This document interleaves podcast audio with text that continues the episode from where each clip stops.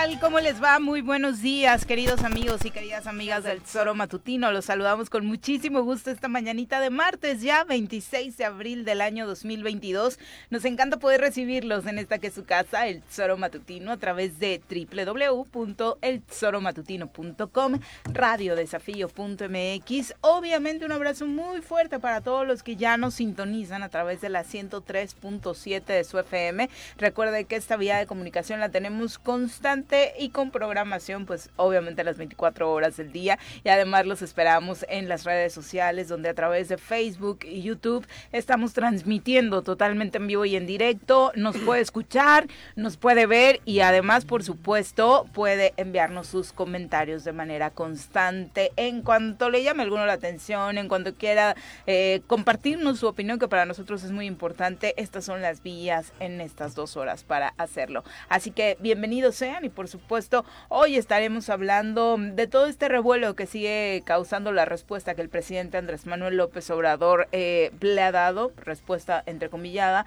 al eh, presidente, expresidente de los Estados Unidos, Donald Trump, y todas las versiones que se han ido sumando alrededor de lo que supuestamente habría pasado para que México enviara pues fuerzas militares a las fronteras norte y sur y así detener esta ola migratoria que se desató particularmente en 2019 con eh, los centroamericanos. Mi querido Pepe, ¿cómo te va? Muy buenos días. Hola Viri, muy buenos días, buenos días desde luego al auditorio que nos hacen favor de acompañarnos todos los días. Estamos ya listos para poder estar estas dos horas, desde luego compartiendo información, pasando un buen rato, a pesar de todo lo que pasa en el Estado.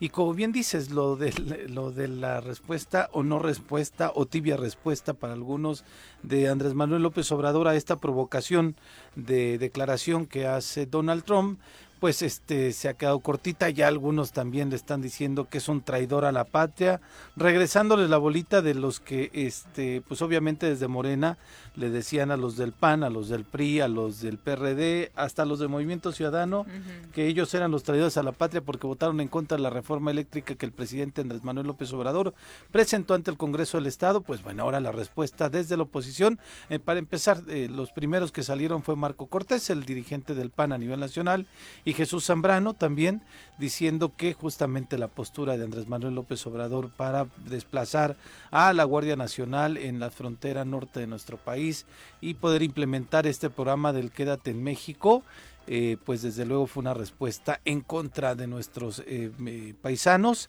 aunque yo creo que lo mejor sería, en lugar de preocuparnos de que nuestros paisanos se pudieran ir libremente, este, lo mejor sería que estuviéramos pensando en realizar políticas públicas en donde evitáramos justamente eso, que la mano de obra de mexicanos, el talento de muchos y de muchas, el esfuerzo de, muchos de nuestros paisanos, eh, lo tuviéramos aquí en México, que aquí en México pudiéramos producir, evidentemente, obvio, este, Estados Unidos es un mercado que eh, la mano de obra la, la, paga mucho mejor incluso que nuestro país, pero insisto, tendríamos que ir viendo soluciones a fondo y no decir, señor presidente, déjelos ir a Estados Unidos, ¿no? Son, es un traidor a la patria porque los, de, los dejó, entiendo las complejidades de la migración, pero insisto. y lo mucho que les enojó que, los, que este programa hiciera que tengamos esta ola que para muchos es espantosa en el sentido de qué oso que tengamos tantos centroamericanos acá, porque pareciera que, que los nuestros se vayan está bien, que nos den la oportunidad, que se vayan como se han ido históricamente, pero ver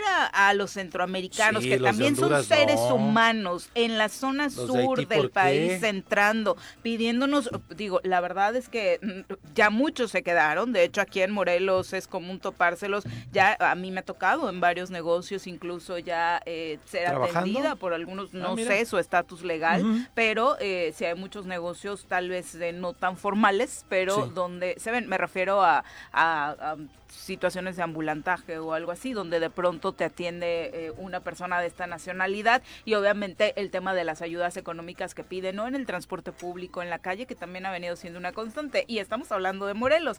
¿Qué decir de lo que sigue sucediendo en los estados de la frontera sur? Sí, desde luego. Y El Salvador que atraviesa, están saliendo del Salvador por una situación de violencia terrible que está eh, padeciendo este país y que los ha obligado, justificadamente o no, algunos les gustará o no, a que hayan ya este, pues algunas políticas de excepción eh, principalmente en contra de las pandillas, pero pues este, evidentemente sabemos que los estados de excepción desafortunadamente lo que menos hacen es fortalecer las democracias de los países y permiten de pronto el autoritarismo y la violencia, bueno, o, los excesos por parte de la autoridad, ¿no? Pero sí, me, me parece que el mismo, el mismo fin de semana, no sé si esta declaración de una funcionaria de los Estados Unidos en la Casa Blanca, en donde dice vamos a ir en contra de quien no actúe contra los eh, capos de la delincuencia organizada, vamos a actuar a pesar de lo que digan, y bla, bla, bla. Y todo el mundo celebraba, ay, qué bueno, Estados Unidos va a venir a poner orden a México y demás. Y cuando dice Trump esto, Ahí sí, este... No como muy defensores de la Sí, exactamente, ahí sí como que no, ¿por qué se mete Tromo? ¿Qué? ¿Por qué se metió de esa manera México? Entonces yo, esos son los, los Méxicos de los contrastes de darle la lectura a lo que más nos conviene y más en lugar de pensar realmente en lo que este nos puede interesar como mexicanos de manera común, ¿no? Y me van a salir con el discurso es que el presidente polariza, es que el presidente no sé qué. Insisto, si le entramos al juego de los Estados Unidos y principalmente al de Trump, aunque incluso este, yo estoy de acuerdo en que la respuesta del presidente no fue la mejor, ¿no? Lo esperaba con mayor contundencia, pero si le entramos al juego de Trump, le estamos entrando al juego del principal, el principal tipo que ha polarizado no solamente a los Estados Unidos, sino al mundo. Sí, sobre todo porque si le exigimos a uno hay que exigirles a todos, y aunque no solamente hay que quedarnos con los discursos, al menos en eso, por supuesto que perdón, señor presidente, pero en el discurso, insisto, aquella respuesta de Peña Nieto que ahora mismo se está en redes sociales. más contundente, ¿no? Son las siete con nueve, vamos a saludar a quien nos acompaña en comentarios. Ladies and gentlemen, llegó en esta esquina de la cabina del Zor Matutino el terror de Juan José R.C., el amigo de todas las colonias de Cuernavaca, águila de nacimiento, merengue por adopción y vaquero por decisión, un político de altura. Él es Francisco Paco Santillán.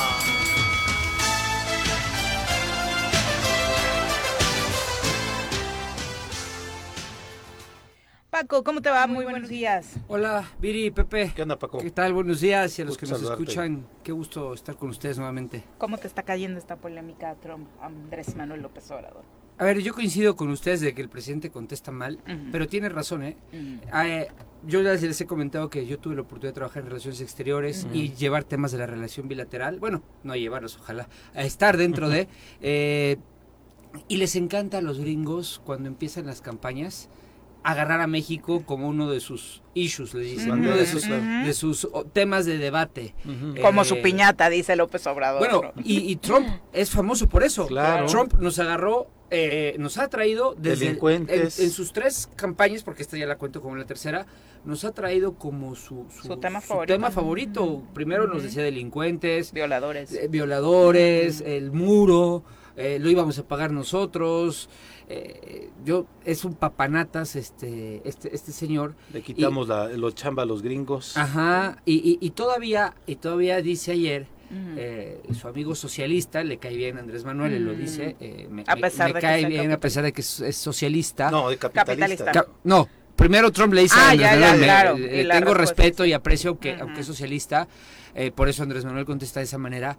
Pero sí es cierto que, nos agarran ah, de, de, piñata. Obviamente yo creo que el presidente Andrés Manuel podría no, no, dudo que le caiga bien Trump y que por eso no, no es contundente en sus respuestas. El presidente cuando, si lo analizas, porque ya lo, ya lo hemos aprendido a conocer, cada vez que a alguien le cae bien es tibio. Pero no seas Loret de Mola, no seas Eugenio Derbez, no seas este cualquier otro de estos, eh, Krause, no seas el que sea porque se te viene con todo. Pero cuando eres alguien que le cae bien, es, eres suave, es suave, ¿no? El presidente siempre le sacan sus videos de cuando era muy bravo con, con Trump. Hoy eh, nuevamente ya no se mete ni siquiera con el pueblo de México. Yo no lo vi como una ofensa al pueblo de México, lo veo como una ofensa a él, a él, a, su investidura presidencial, a decir con qué facilidad los, eh, los, doblo. Eh, vean qué enorme capacidad de poner de rodillas tengo a mí los... Porque además hay un tema en Estados Unidos de las cosas que se le han criticado a Biden es que no está entrándole bien al tema de, contundencia en la parte de Rusia-Ucrania contra, contra Putin, que no ha sido muy contundente. Y, Trump, ¿qué va a hacer? Pues aprovechar eso. ¿Con quién arranca? Con sus experiencias pasadas. Y la primera, México. Claro. Entonces. aparte, como dices, le rindió frutos, lo llevó a la presidencia en buena parte de. Claro. Eh, digo, estos votos que definen a favor, los republicanos lo amaron. claro, por supuesto. Esa, a ver, eh, a Estados Unidos les pasa algo, a, los norteamericanos les pasa algo que no quieren reconocer. Son en esencia profundamente racistas. no se atreven, la América profunda, no, de, Norteamérica me refiero, no se refiere a, no se atreve a salir a decir que están de acuerdo con el discurso de Trump. Eh, por eso fue una sorpresa cuando vienen las elecciones, que parecía que, Trump ganaba, que repetía, después vinieron los votos por correo, vinieron los estados.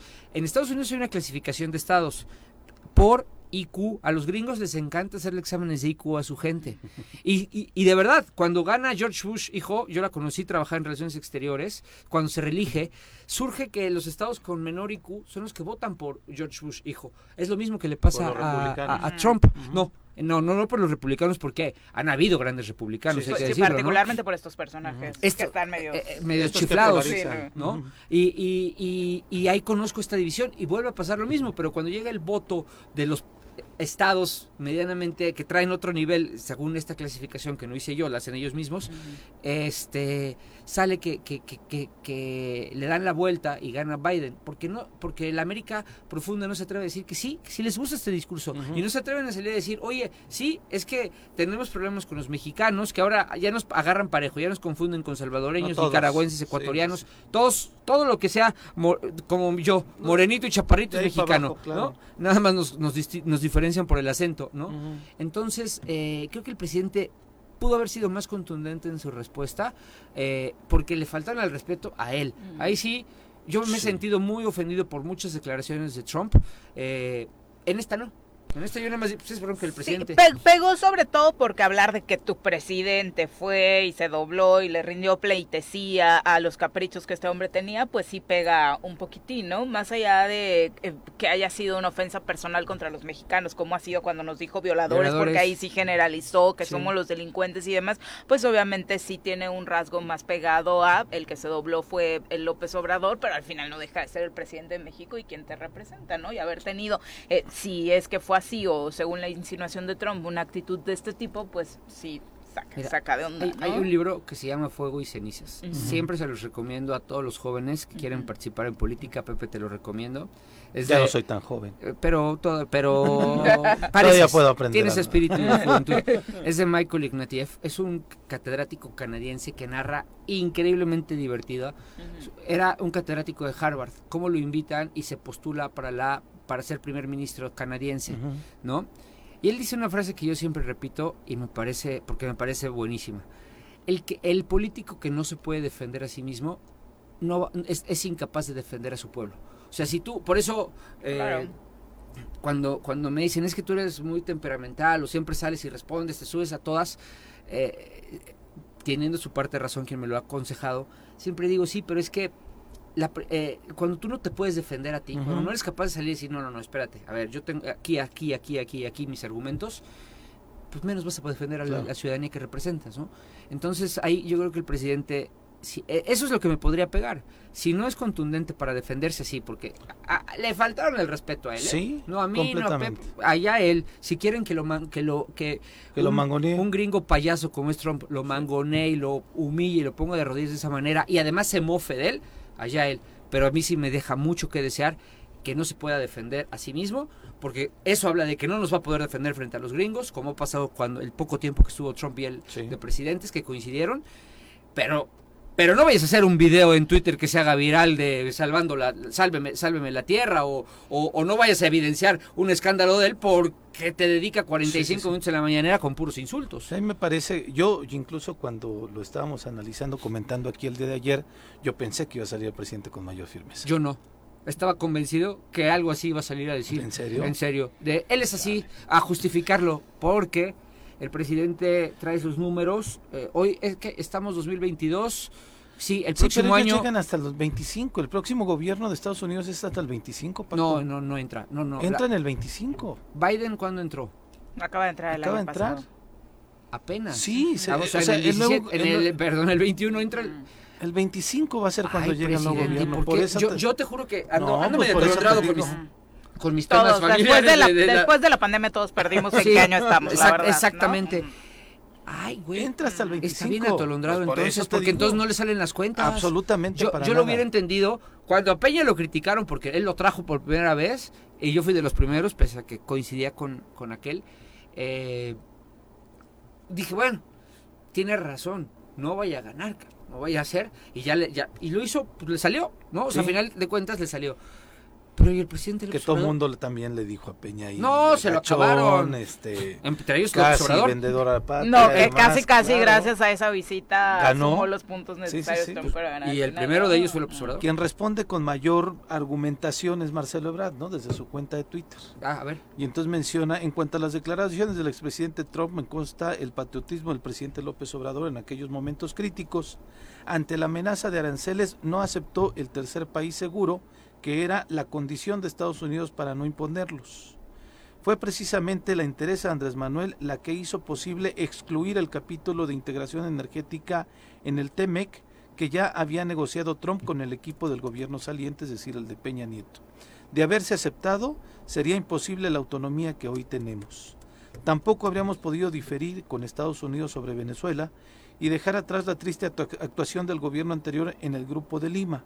Menos aún, rescatando a Evo del peligro extremo y otras relevantes acciones de la política exterior actual en defensa de América Latina y el Caribe.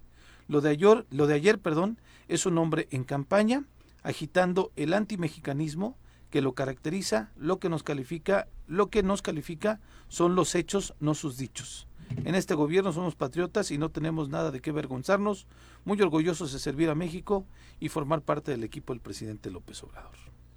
¿Usted juzgue le convenía o no enfrascarse en un pleito con Trump? Analizando los tiempos, la verdad es que pareciera que daba igual qué repercusiones midió López Obrador. Ojalá que pueda participar en esta conversación si la respuesta del presidente le pareció tibia, buena o no. Pero esta, esta definición que hace Paco, sin duda, ¿no?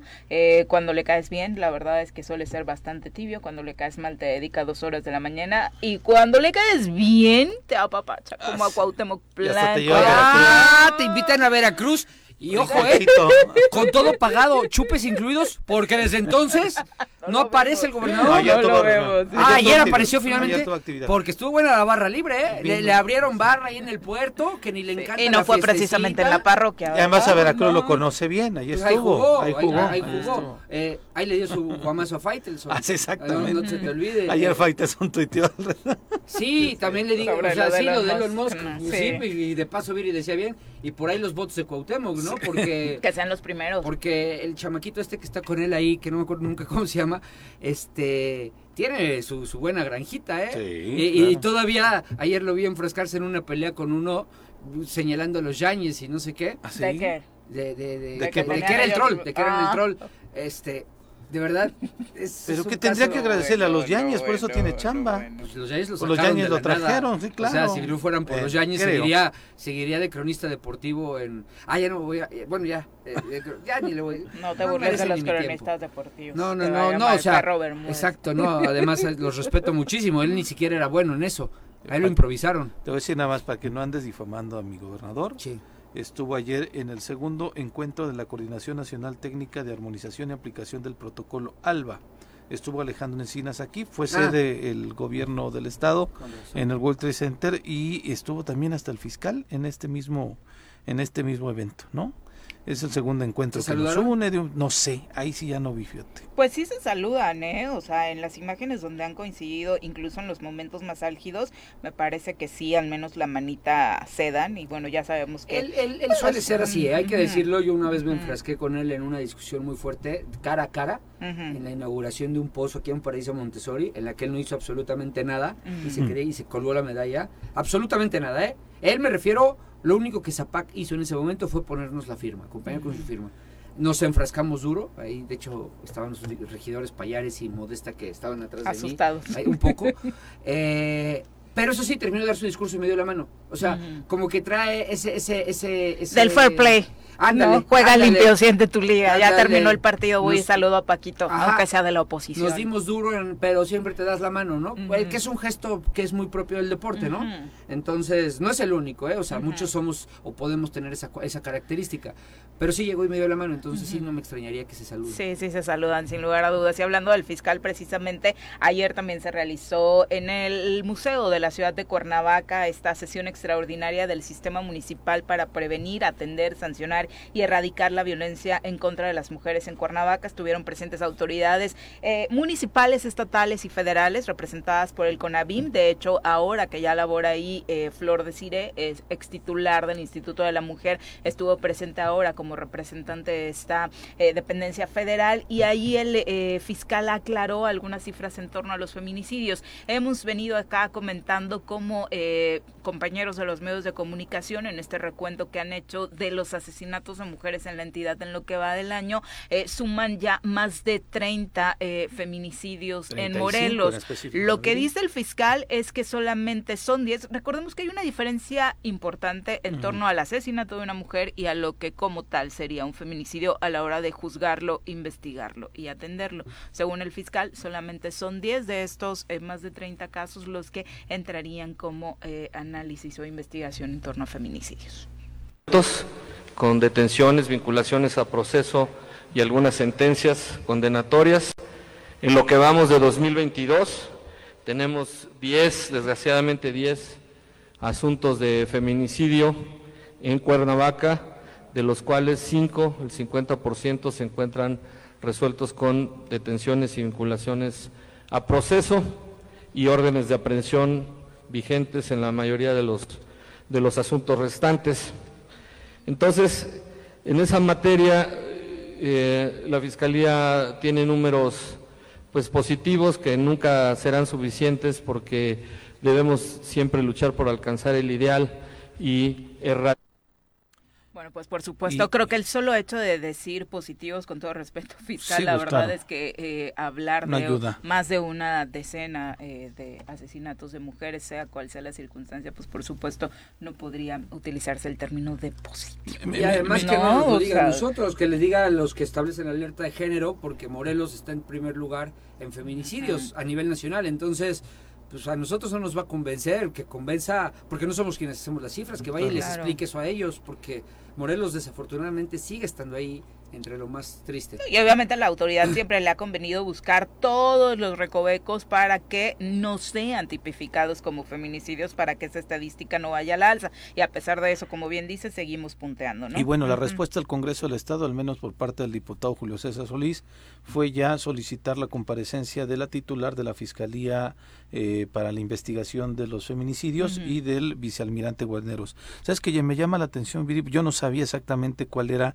el protocolo Alba, que fue justamente la eh, pues el, el, motivo de la, de la reunión el día de ayer en el World Trade Center. Y el protocolo Alba es un proceso para la atención y reactivación, reacción y coordinación entre los tres niveles de administración local, estatal y federal cuando existe el extravío de mujeres y niñas. Inicialmente se implementó en Ciudad Juárez y posteriormente ya se implementó en todo el país o en, en gran parte del país. Lo que me llama la atención es que este pues creo que ya vamos a tener respuesta incluso hasta hasta en el transporte público. o no sé si lo están metiendo. Hay estrategias que lo incluyen. No.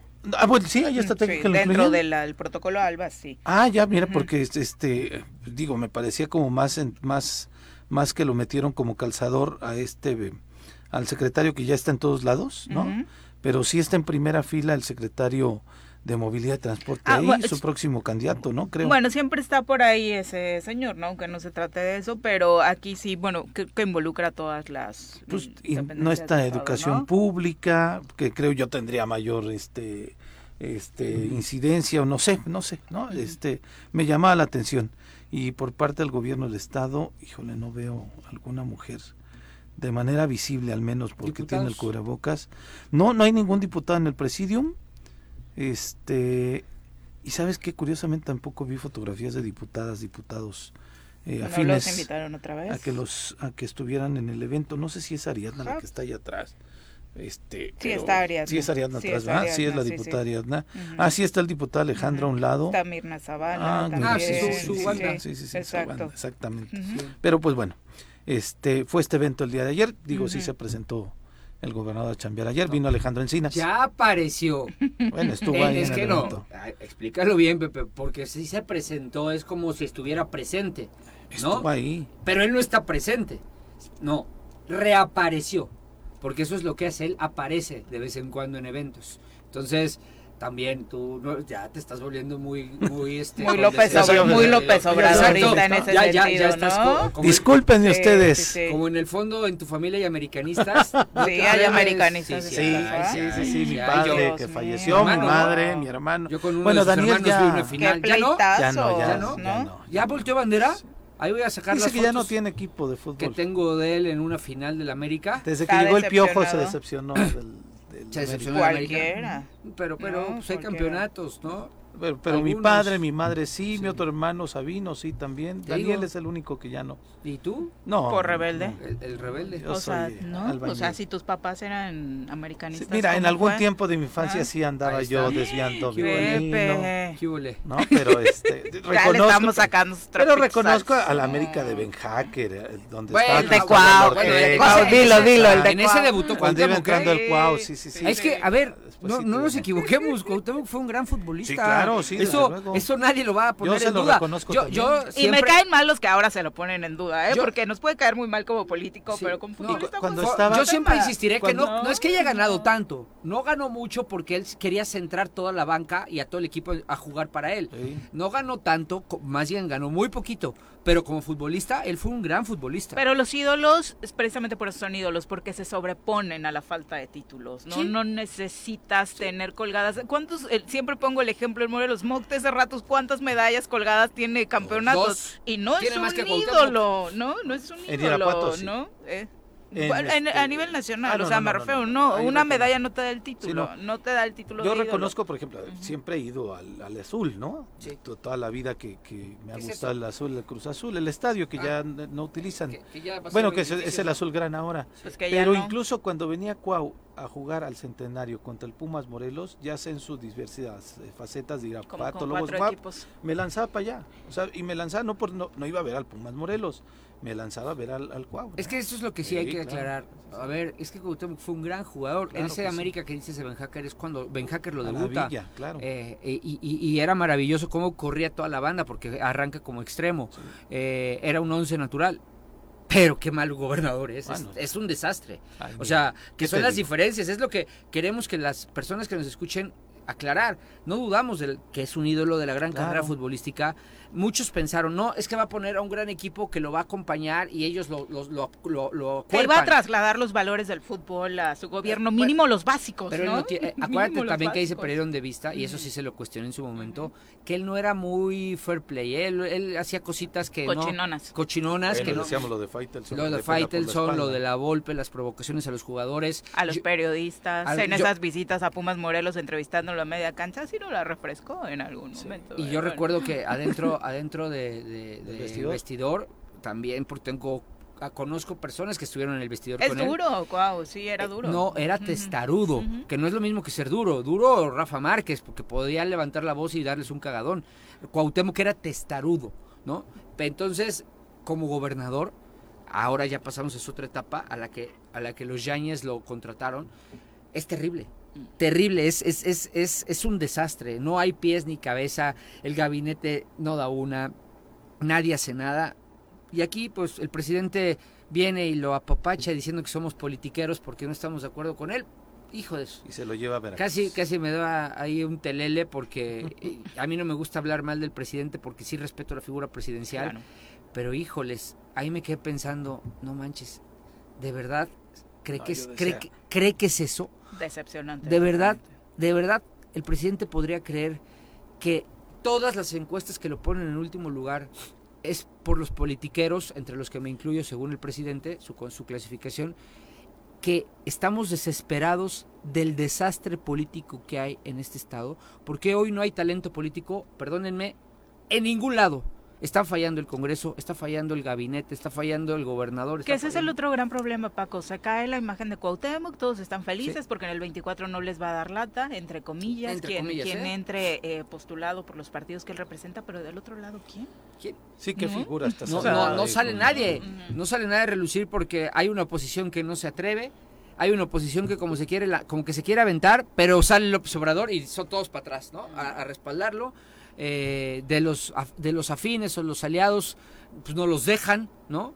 Y, pues aquí estamos en medio de nosotros, jugando a ver. Hay de, hay de pronto destellos de alcaldes que dan la buena nota, como Juan Ángel que son buenos, desde luego. A ver, pero que de pronto tienen ahí la posibilidad de que les paren la, su carrera o al menos esa aspiración que podrían tener para la gubernatura, porque dicen que ya hay gente palomeada desde nivel federal. Pues ya, Y además Juan Ángel siendo del partido no se va a pelear con el presidente, ¿no? No, al contrario, y además sé porque lo conocemos que lo que quiere y respeta mucho el presidente.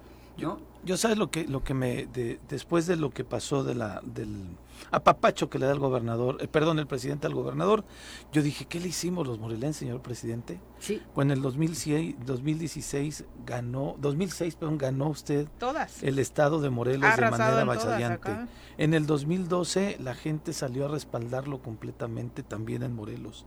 En el 2018, pues obviamente ni se diga, ¿no? Sí. Fue completamente abrumador el apoyo.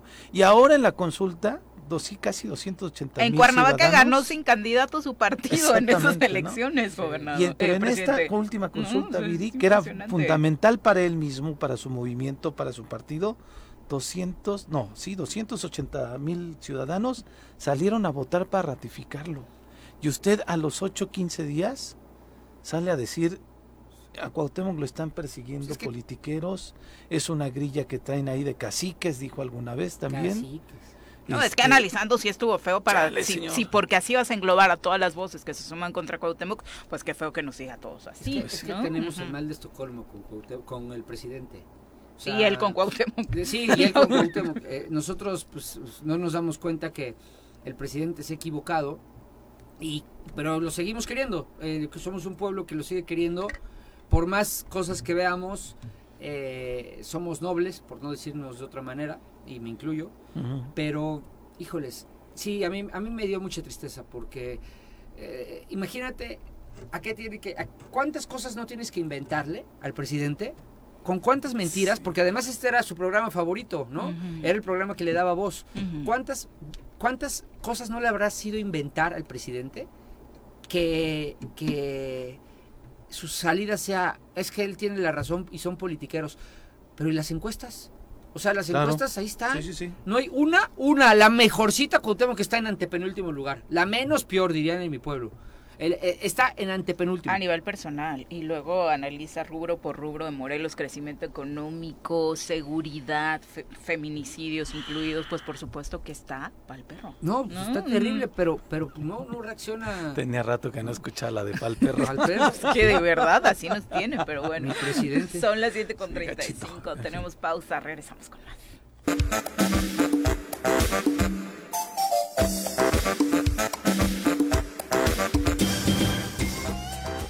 Este lunes 25 de abril, según los datos del gobierno federal, en Morelos se registraron seis homicidios dolosos, uno en Azochiapan, uno más en Cuernavaca, dos en Jutepec, uno en Puente de Ixtla y otro más en Xochitepec. Es el promedio seis que hemos mantenido desde la semana pasada, salvo el domingo donde el propio gobierno federal no reporta un solo homicidio doloso. Es el número que desafortunadamente en Morelos hemos estado enviando como dato relacionado con la violencia en nuestro estado. La verdad, recrudecida, sabemos este año, a pesar de que ya veníamos con un, la verdad, una suma importante de números trágicos, este 2022 particularmente ha iniciado terrible. Eh, nos superan entidades como Guanajuato, que ayer reportaba siete homicidios dolosos, y Veracruz, que reportaba ocho.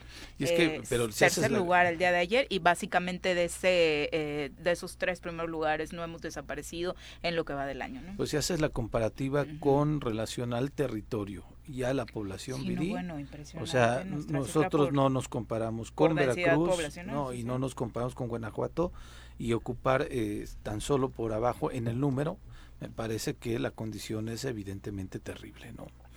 Y, quien no, quiere escuchar esto, o sea, es, lo que estábamos diciendo, ¿no? Increíble que el presidente no se entere de cómo está la situación, dadas las condiciones en las que su propio gobierno informa sobre la seguridad en Morelos. Así es, ¿no? Terrible, terrible. Ya politiqueros.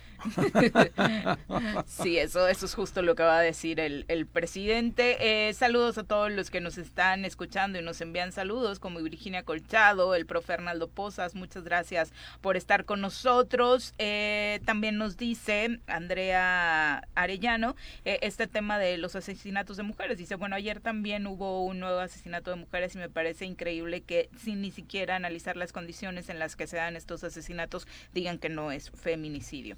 Eh, hay eh, puntos muy básicos que tiene la propia fiscalía para determinar si dentro de la investigación de inicio se da como un, análisis así. Eh, hay quien opina que incluso esta tipificación de los feminicidios como tal ha complicado aún más el tema de las investigaciones y que en efecto pues no todos, aunque tengan este sesgo de violencia de género, pues no, no entran ¿no? dentro de esta, esta tipificación de feminicidios como tal, ¿no?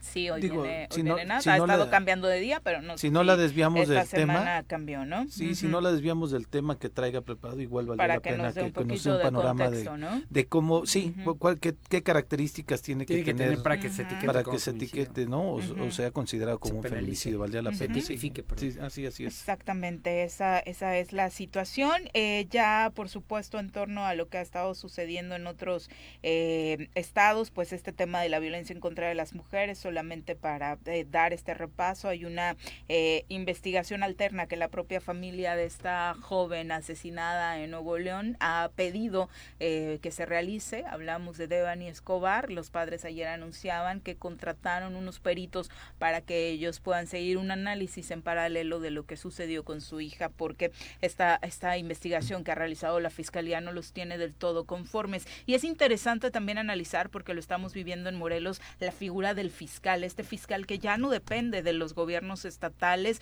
que si bien sabemos en Morelos acabamos de estrenar esta figura en el sexenio pasado y hoy ha sido una de las principales discrepancias y excusas del gobernador Cuauhtémoc Blanco para no, eh, para deslindarse un poco del tema de la seguridad en Nuevo León. La propia figura del fiscal tiene incluso otros ingredientes, ¿no? Como este análisis de eh, la iniciativa privada que, que, terminó por meter mano y por eso eh, también Samuel García está casi casi hablando como ciudadano a la hora de exigir cuentas, ¿no? Sobre las investigaciones. Así, esa es la tendencia, es lo que pedimos muchos eh, durante mucho tiempo. Ahora, ese era el camino, de acuerdo a lo que estamos viviendo. Es que, mira, Viri, desafortunadamente la, eh, pasa lo que pasa en todos lados.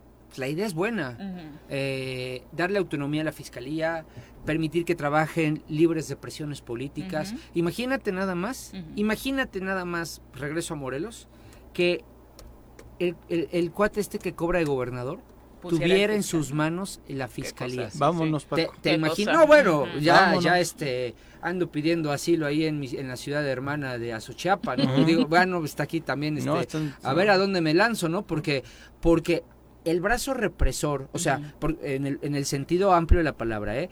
eh que es la persecución de la justicia en manos del cuate menos capaz que ha tenido Morelos, que se llama Cuauhtémoc Blanco, eh, más vengativo, más rencoroso, menos tolerante. Y, imagínate, entonces, creo que la idea es buena.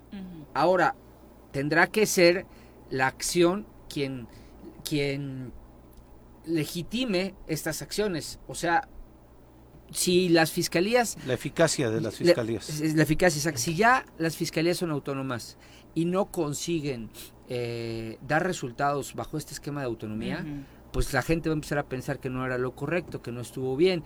Pero yo seguiré pensando que la Procuración de Justicia, mientras más lejos esté del poder político y de las artimañas de personajes, porque además vivimos eh, a nivel nacional los tiempos más complicados, yo me atrevo a decir los peores tiempos de talento político.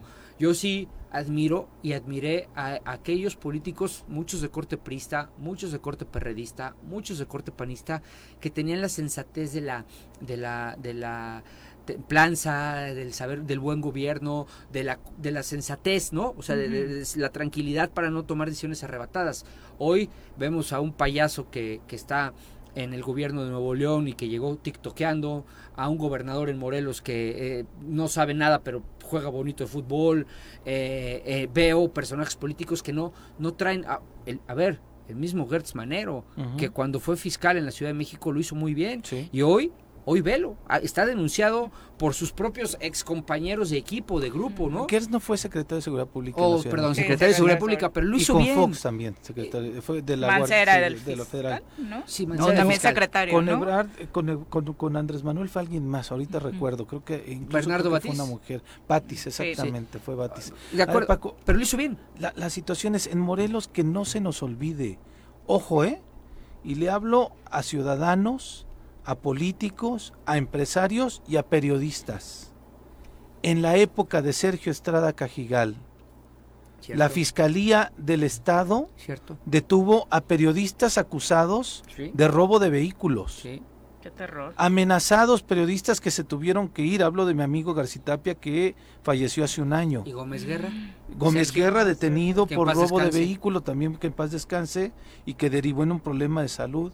Políticos Exacto. perseguidos por el gobernador desde la fiscalía con Montiel. Incluso me parece, no sé si en ese tiempo fue el periodista Eolo Pacheco, que también recibió ¿También? una amenaza y lo levantaron. Eolo Pero también. parece que hay un grupo de periodistas, empresarios y demás, el mismo presidente, el mismo presidente en esta apapacho que le da Cuauhtémoc dice, es que lo ataron de mano porque le dejaron al fiscal. Sí, esa- Señor yo. presidente, no es posible, o sea, por el fiscal no puede haber inversiones aquí, por el fiscal no puede haber seguridad en nuestro estado, por el fiscal no puede haber un plan de educación y desarrollo para nuestro estado, no, para nada. No, para él es el Ojo. represor. Ojo a quien defiende al gobernador y está en contra al fiscal hay que exigirle todo, Sí. que trabaje, que cumpla con las investigaciones, pero no podemos estar pensando en que el gobernador puede poner a alguien de su calaña o de su grupo, porque ya lo vivimos en Morelos, perseguidos, perseguidos y detenidos y torturados porque tenían la fiscalía desde el gobierno del estado. Y mucho menos sí. responsabilizar al fiscal de lo que está sucediendo en Morelos en materia de inseguridad, ¿no? Ahora Cuando sí se los un- trabajos son totalmente Se diferentes. echó un discurso mejor que los Sí, míos. sí, y sí, ahora sí. me levanto y aplaudo. Ahora sí. Oh, qué bárbaro. Dije, este güey ya me gustó para diputado. Pero es un buen recordatorio para Es muchos cierto. que hoy aplauden Caray, cada una de Lo ataron de manos. Ya se me olvidado esa. ¿Cómo? Lo ataron de manos. ¿Por qué? Por quitarle la fiscalía. Pues imagínense si la tuviera. Si eso es atar de manos, imagínate qué tiene el presidente en la No, cabeza. hombre, señor presidente, Con todo cariño y respeto, pero, pero también. si eso es atarles las manos, atarle las manos sería que, que el presidente agarre y ya le quite el presupuesto al Estado para que dejen de saquearlo, pero que sean ellos y que lo que lo que lo que ya no lo dejen seguir eh, robando. Pero No olvidemos ¿Qué- Lo, lo terrible que vivimos con sí, Sergio es- Estrada es con ese brazo tú- represor. Tú lo mencionaste horror. muy bien. No lo olvidemos. Imagínense nada y se más los digo a ¿eh? Compañeros de medios, compañeros de la ¿Y política. por qué se les olvidó, eh? Digo, yo no, lo lo entiendo, tenía tan presente Porque porque, hay obviamente muchos- no me tocó Hay muchos que no lo vivieron. Hay muchos que no lo Ah, vivieron. yo te puedo decir, ahorita me estoy enterando de muchos de estos Claro, datos. No sabía lo que le había pasado a Checo García Gómez Guerra, Tapia. a Checo de ahí le vino la diabetes Claro, que, no la superó. que lo terminó consumiendo sí, claro. no a Garci también Garci fallece por. COVID fue por otro rollo pero pero también fue Se perseguido fue a Guerrero. Se tuvo Tuvo que que ir. ir a ejercer su periodismo a Guerrero porque aquí le dijeron tácitamente un compañero periodista cercano al gobierno le dijo, Garci, te tienes que ir de Morelos porque van por ti. Oye y líderes sociales eh Sí. apenas estaba hablando con un amigo de la estación que es un líder de ahí eh, fuerte. Me decía yo yo cinco años estuve en la cárcel eh, él, Samuel, Samuel claro. cinco años en la cárcel. Diciendo que tenía era era el distribuidor de droga Ah, también. ajá. Entonces este también a los líderes sociales Sí, claro. los, los, los empezaron, que, que no estaban con, con, con Sergio en ese momento. La represión del casino de la selva. Es cierto. ¿Y por qué se les olvida? Pues es que no entiendo yo. Pareciera que Ahora que dicen- acaban de compartir estos datos entiendo menos que nunca. ¿no? Por eso dicen que el que no lee su historia, su historia está condenado a repetirla. Oye, pero hay algunos que ni siquiera necesitan leerla, o sea, tampoco es que tenga mil años, todavía sigue escribiendo y estando frente a los micrófonos esa generación. A mí hay ¿no? unos periodistas que respeto y quiero mucho, pero que me extraña que hagan ojo, ojo ciego oído sordo a esto que Pepe acaba de decir y que bien dijo, ¿no? Y que y también me extraña que políticos morelenses que pudieran decir al gobernador, al presidente de México, oiga, oiga presidente, es que mire esto, esto, esto, esto, muy parecido a lo que dijo Pepe, no se lo digan, no se lo digan por temor a que al presidente no se le puede contradecir, ¿no?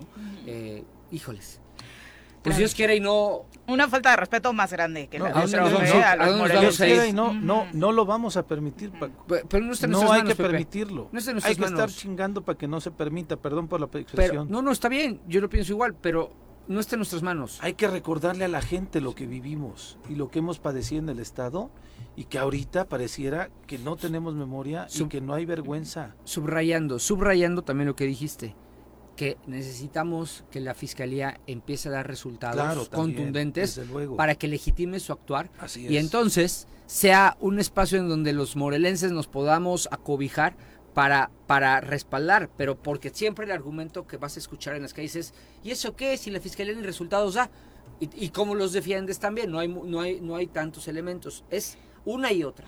y no quiere decir que si criticas lo que está haciendo Cuau no vas a criticar o estás del lado del otro, no es blanco y negro, ¿eh? o sea, por supuesto que una cosa, no, no somos eh, como ustedes, pero bueno. es nada más que sí prefiero, como está ahorita, con una fiscalía contrapeso, con contrapeso a, a imaginarme eh, a, a, a, un loquito de estos que les encantan a, tu compa, el que cobra gobernador, o al loquito de comunicación social, o al hermano, en fiscalía, ¿te imaginas? a ver a quién se me ocurre poner y vamos a ver a quién sí, subimos. El, el, que levante la voz, ¿no? En lugar de hacerles memes y en lugar de hacerles videos, les levantamos una carpeta. Sí, ¿Por qué? Sí, porque hoy es grave, pero sí pasan ese tipo de cosas relacionadas con Hacienda, ¿no? ¿Cuántas veces esas investigaciones no han estado a la orden del día en cuanto alzas la voz? a esta empresa, a mí, a Jorge Mit, no sé, ¿no? Muchos, Ay, ¿a Jorge qué? ¿Le llegó? Ay, no, ¿Le nomás es el importante, no manches. 7 con 53, vamos a entrevistar.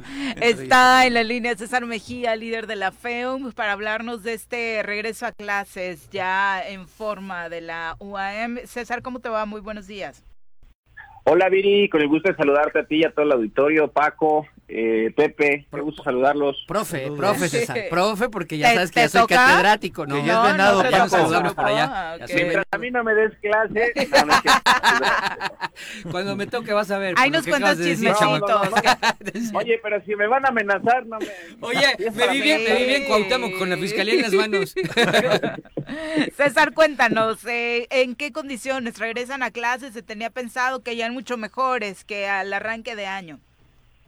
Y así está siendo eh, pues, la baja, eh, eh, pues la baja barra de contagios, la alta vacunación que, que pues, se ha logrado en la población morelense ha permitido que podamos empezar a tomar decisiones importantes en la universidad, como el regreso al 100%. El rector la semana pasada públicamente lo anunció. Y bueno, nosotros eso nos, da gusto porque nos permite a nosotros entrar en una dinámica más organizada. Era muy complicado para los estudiantes que venían de fuera, eh, pues venir para quedarse dos días a la semana, ¿no? Porque implica mucho gasto y demás. Y esto, eh, pues, nos da mucha tranquilidad, nos da mucha alegría, porque la verdad es que extrañábamos eh, las aulas y pues ahora habrá que condicionarnos a ir regresando a este 100% poco a poco según la infraestructura de cada, de cada unidad académica lo permite. Y en esto de la infraestructura mencionas que hay algunos pendientes, evidentemente. ¿Cuáles son? Sí, el, eh, arquitectura, turismo, eh, que, bueno, todavía hay cosas que hacer con el edificio. El edificio sí. Este, parece que pronto eh, puede venir el presidente a, inaugurarlo. A mayo decía, ¿no? Oye, César, paréntesis. Sí, mayo, nos compartía por ahí el rector que lo invitó. Dicen que no vino la vez anterior, que sí iba a venir, pero que desde gobierno del estado dijeron, no, no vayan, porque hay un estudiante, hay un líder estudiantil medio locochón. ¿Sabías eso? está bien loco ese cuate, está bien zafado. ¿Sabías eso? ¿Te llegó esa versión o no? El estudiante, el estudiante, ¿eh? digo. Sí, por eso hablamos de, un estudiante líder de ahí de, los chavos, pero que decían que el presidente iba a venir en la visita anterior a la universidad, pero que no vino justamente porque le indicaron eso. ¿Sabías eso o no? ¿O es este radio pasillo nada más? Sí sabía que sí sabía que era posible que viniera el presidente, pero lo que tengo entendido es que no vino porque dio instrucciones determinar algunas cosas que le hacían falta al edificio principal. Yo no he visto que empiecen obras, eh, pero sí hay mucho movimiento al interior del, del, edificio. Entonces, eh, yo espero que sea por eso, por mejorar las condiciones antes de inaugurar pues un edificio que, que hay que ver cómo está en condiciones de infraestructura, ¿no? Hay que ver los dictámenes, porque hay algunas cosas que a mi parecer hay que prestar atención. ¿Qué se sabe ahora de, eh, más allá de que los trabajos en forma no se ven desde afuera, cuáles son los puntos importantes a pulir dentro del propio edificio y del resto de la infraestructura que falta, César? Pues mira, el tema, el tema de la energía eléctrica es algo urgente, es lo más importante. Hay algunos espacios que no están terminados, como la sala de rectores, por ejemplo. Okay. Este, la, misma oficina de la Federación de Estudiantes que venía en el proyecto, porque siempre ha estado ahí la oficina de la Federación de Estudiantes, está no está terminada, no está, no está concluida, no tiene muros, no tiene divisiones, nada. Este, y además hay algunos espacios en los que estamos preocupados porque esté eh, pues segura eh, el área. Hay algunos salones que tienen, digamos, una pared de cristal, por así decirlo y que creo que hay que revisar algunas cuestiones infraestructurales importantes para pues eh, determinar los vicios ocultos del edificio. Mientras tanto, las aulas seguras y demás se están usando por parte de los estudiantes de arquitectura y de turismo, eh, pero el edificio todavía no se puede ocupar al 100% porque, bueno, en las noches pues ya hay que vaciarlo para empezar. Y segundo, pues todas estas partes que eh, estamos esperando dictámenes, pues también no queremos eh, eh, incurrir en, alguna irresponsabilidad, ¿no? Pero lo bueno es que se supone que ya está el dinero que hacía falta, que se va a liquidar, que se van a componer las cosas y pues bueno, nosotros estaremos en primera fila observando que todo se correctamente en este edificio porque es nuestro edificio, es, nuestro símbolo, es nuestro es nuestro bebé este edificio. oye César, y en el tema de las clases presenciales, ¿está platicado, has platicado con el rector cuándo se van a, o sea, si, si se plantea o si hay puntos para, para que ya se vuelva al 100% porque todavía hay un sector que está en clase virtual? Sí, ya se anunció, ya se anunció y la idea es eh, eh, pues que ya podamos volver al 100% todos, a excepción de los que por condiciones de infraestructura no pueden volver. Okay. Tal es el caso, por ejemplo, de técnicos laboratoristas que está en un modelo híbrido ahorita, es decir, está yendo un porcentaje de la matrícula, pues porque tienen edificios que ni siquiera han demolido desde el 2017, ¿se acuerdan que les platicado la vez pasada? no lo han demolido, se dañó en el 2017, lo dejaron de usar en el 2017 y es la fecha que no lo han este, tirado, ¿no? Eh, ni siquiera pues empezado a construir, evidentemente. Entonces, así como este, hay un par de, de de situaciones eh, parecidas, eh, pero la idea es que la mayoría empecemos a regresar al 100% ya este, a, la, a la universidad y es algo que pues simplemente es cuestión de organizarlo, porque para las unidades académicas que llevan una planeación este, del tiraje de materias, de los horarios en los que les toca dar las clases y demás, no es lo mismo planearlo para un formato híbrido que para un formato presencial. Entonces, solamente hay que hacer las adecuaciones para poder empezar a regresar por completo a la universidad. Dentro de esos planteles, eh, el resto de las instalaciones en otros municipios, César, eh, ¿presentan también complicaciones? Mm, no, no, no graves. Eh, sé que, por ejemplo, la prepa 5 tiene por ahí algunos pendientes, que la prepa 4 de la misma forma tiene algunos, algunos pendientes, pero no, no impiden el funcionamiento de la prepa estos, este, estas, estos faltantes. Eh, y hay escuelas, por ejemplo, como la de Estudios Superiores de Halostock, que pues, es como la tercera vez que se roban los cables de, la escuela y que no tienen luz. Eh, pero bueno, estos temas eh, son por, pues, fue por un robo, entonces hay que reponer esto y, y, pues en las escuelas foráneas no no hay no hay digamos este este fenómeno no de, de lo que pasa en Chamilpa con con todas las obras que quedaron pendientes por el 2017. Académicamente, ¿en qué eh, temas hay que trabajar, que pulir, César? Mira, desde, desde nuestra óptica es importante que podamos abrir espacios de recuperación de conocimiento, eh, sobre todo en donde hay eh, pues clases que tienen que ver más con la práctica que con la teoría. Es importante que podamos generar cursos de recuperación para los estudiantes de medicina, de ciencias aplicadas al deporte, de artes, y que todas aquellas materias que se vieron afectadas por la pandemia, pues puedan recuperar los, los, los estudiantes el conocimiento, este, pues porque es algo importante para su formación y de no adquirirlos, pues se vuelven, eh, pues tienen una desventaja en el mercado laboral, ¿no? Es, algo importante que tenemos que detallar. Eh, estamos muy contentos porque ya tenemos acreditados el 100% de los programas eh, académicos, eso nos ha convertido en una de las 10 mejores universidades públicas estatales del país.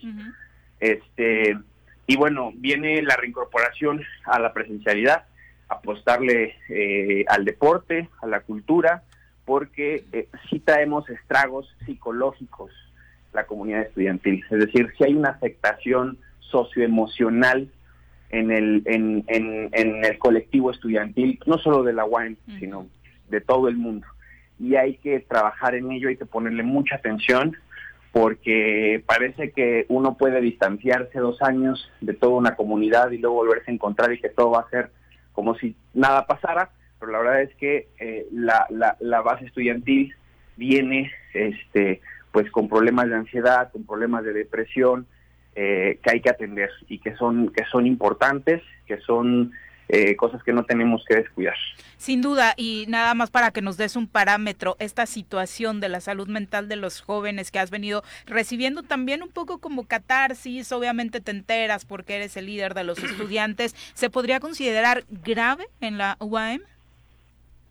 Eh, digamos, eh, está, a mi parecer, desde mi punto de vista, está igual que en muchas universidades del país y del mundo. La situación es muy similar en todos lados. Eh, Atenderse con urgencia, entonces. Sí, hay que atenderse, sí, se tiene que atender con urgencia. Nosotros ya tenemos alianzas con diferentes eh, consultorios, asociaciones, porque de verdad la demanda que hay de atención psicológica es muy grande. Entonces, lo que teníamos antes, pues queda muy corto de atención psicológica y hemos tenido que estar buscando alianzas en el sector público, en el sector privado, para poder atender a casos, porque pues si de repente nos llama algún familiar o algún o algún este amigo de, estudiantes, pues que ya están pensando en cosas fuertes, ¿no? Ya están pensando en, en, temas como, como suicidio, que es gravísimo, que es algo que nos preocupa mucho y que estamos nosotros eh, tratando de atender y, de poder brindar una eh, pues atención primaria en este tipo de casos, además de que todos aquellos que eh, pues desarrollaron depresión, ansiedad durante la pandemia, pues también la puedan ir tratando en, terapia psicológica. Eh, la verdad es que es una labor muy importante eh, de, de, los profesionistas de la salud mental, que yo respeto y que aprovecho este espacio para que todo aquel profesionista de salud mental que quiera apoyar atendiendo a un estudiante de escasos recursos, eh, pues se comunique a la Federación de Estudiantes a través de las redes sociales, este, pues para poder meterlo al padrón de, ayuda y que cuando haya algún caso podamos canalizarlo con algún profesional. Eso sería fabuloso. Es FEUM Morelos, ¿verdad? FEUM 2021-2024. Perfecto para que eh, logren llegar a la página indicada. De todas formas, acá se los compartimos. Y, hablando de otro tema de emergencia nacional, la violencia en contra de las mujeres. Sabemos que las estudiantes de la UAM han sido chicas muy participativas desde eh, campañas como el Me Too, donde hicieron denuncias importantes, han hecho pues extensivo en muchos momentos toda esta situación terrible que se vive obviamente no solo en la UAM, en el estado de Morelos y demás. Eh, ¿Cómo está la situación en ese rubro ahora? ¿Qué te comparten como líder de la FEUM tus compañeras? Pues mira, hay una hay una lucha muy importante ahorita en la, universidad eh, en contra del acoso y del abuso escolar. Eh, la verdad es que no es nada fácil porque las mujeres han sido vulneradas sistémicamente, ¿no? O sea, ha sido, ha sido un, un tema estructural. Y un problema como el acoso es un problema que existe pues desde hace muchísimo tiempo, podríamos decir que hasta desde que la universidad se creó, ¿no? Entonces, a lo largo de todo el tiempo, nunca se, se, pues, se dio de baja a algún estudiante acosador o se corrió a algún profesor acosador. Esto cambia por primera vez en el 2021 con el caso del doctor Ulises, después con el caso del doctor Rodrigo de Medicina, que en ese, en ese tema pues, tuvimos participación de respaldo a la compañía y justo antes de salir de vacaciones fueron eh, despedidos dos profesores más de un centro de investigación. Este, entonces nosotros estamos avanzando y lo más importante es poderles nosotros brindar a, a las estudiantes confianza, credibilidad, de que no nos vamos a quedar con los brazos cruzados y de que tampoco vamos a ser cómplices de un sistema, eh, eh, pues, pues sí, como lo comentan las compañeras, patriarcal, del cual nosotros, eh, los compañeros de la SOM, estamos pues, aprendiendo todo el tiempo, estamos tratando de construir ciertas ciertos temas importantes, pero el tema del acoso es, es la trinchera de las universidades y no solamente de la UAM y no solamente de las escuelas públicas, ¿eh? mucho. Esto pasa en todo el sistema educativo del país y es algo que tiene que cambiar en todo el sistema educativo porque es algo que pasa a lo largo y ancho del territorio nacional. Y eh, pues eh, la lucha de género en las universidades se trata de luchar contra el acoso y contra el abuso que se vive en las universidades pues, porque es algo que pasa y no hay que tener miedo para empezar a hablarlo, ¿no? No hay que no hay que tenerle miedo al contar una realidad, este, sino hay que tener mucho valor para enfrentarla y, la verdad es que en eso pues yo eh, siento mucha admiración por las compañeras que han iniciado esta lucha porque es una lucha de compañeras que simplemente han tenido pues nuestro apoyo, nuestro respaldo y, hemos estado tratando de aprender de, esta lucha este y bueno eh, es preocupante la situación que hay a nivel nacional y que el Estado no se no se salve eh, de esto y, y, pues nosotros hemos hemos sido muy enérgicos en pronunciamientos. Eh, hace algunos días de marzo pues, clavamos en la Paloma de la Paz unas cruces rosas, las chicas de la, de la Federación de Estudiantes, eh, eh, una por cada feminicidio. Entonces, estamos participando en activismo, pero también estamos participando en dar acompañamiento, tanto legal como psicológico, a las compañeras que hayan vivido algún tipo de acoso o de abuso dentro de la universidad, ya sea por parte de catedráticos o de estudiantes. Y lo más importante es que denuncien, que denuncien y que sepan que esta vez su denuncia no será en vano, porque el miedo a la denuncia es por eso, porque en el pasado las denuncias no han servido, pero hoy las cosas han cambiado y hoy las denuncias son necesarias para poder tomar acciones en contra de, pues, de la escoria que no queremos en la universidad, porque eso es. Sin duda. Muchas gracias, César, por la comunicación. Gracias, Viri. Gracias, Paco. Gracias, Pepe. nos saludamos pronto. Muy buenos días. Profe, profe, perdón. cuando te toque te va a reprobar, cuando se pone rudo. No. le tomamos el salón. soy bien barco. va, por eso no quiere ir el presidente a la UA. Yo soy bien barco, conmigo no, hay bronca. Gracias, César. Buenos días. Hasta luego. Son las 8 con 9, volvemos.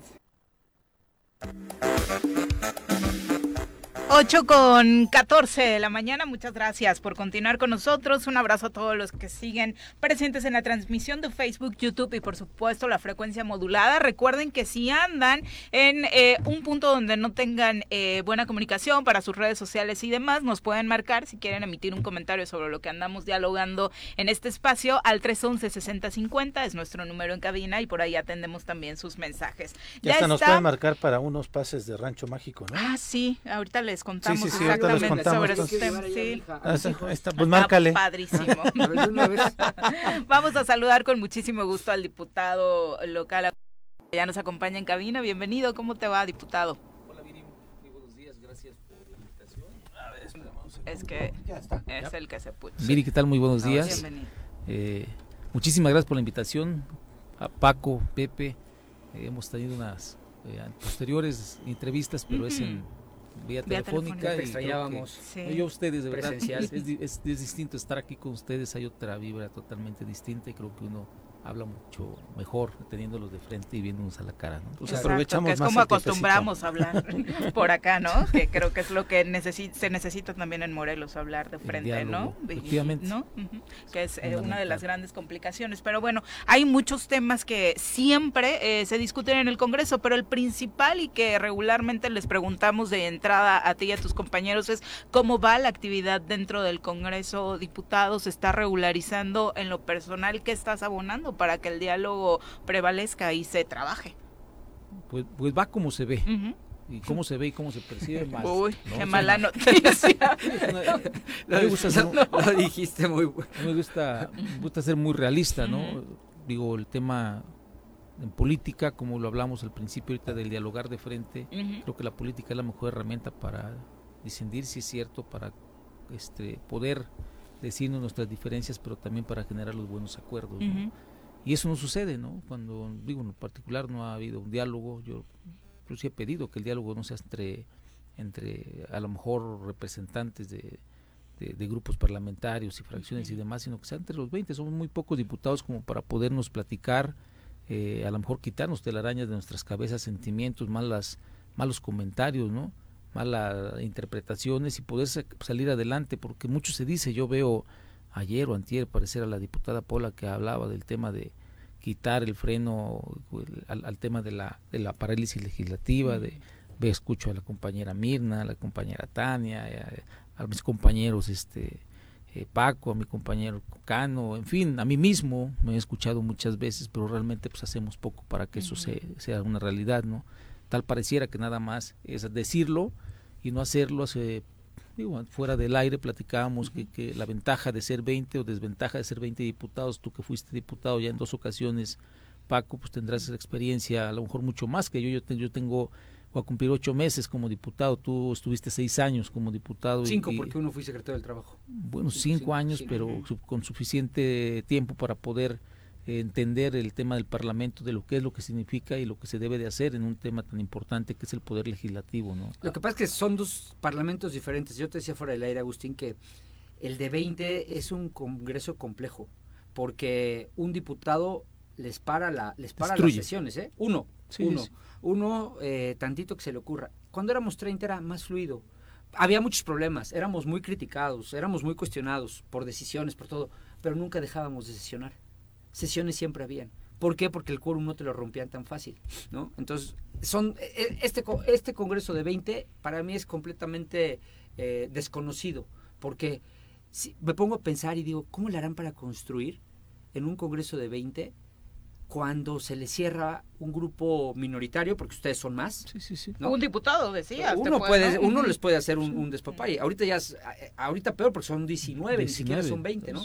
Entonces, sí están muy complejas las, las, las, las realidades del Congreso y empezaron bien. Aquí yo les decía a Viri y a Pepe, ah, no se me ilusionen tanto. No les va a durar. No, hombre, las defendí. Fue el ave del mal agüero. Yo les dije, ahí hay buenos diputados, tú, Paco, Luz Dari, eh, Beto, que traen toda la experiencia como alcaldes, pero también veo por ahí dos o tres que no les van a hacer nada de bien y desafortunadamente se están imponiendo esos.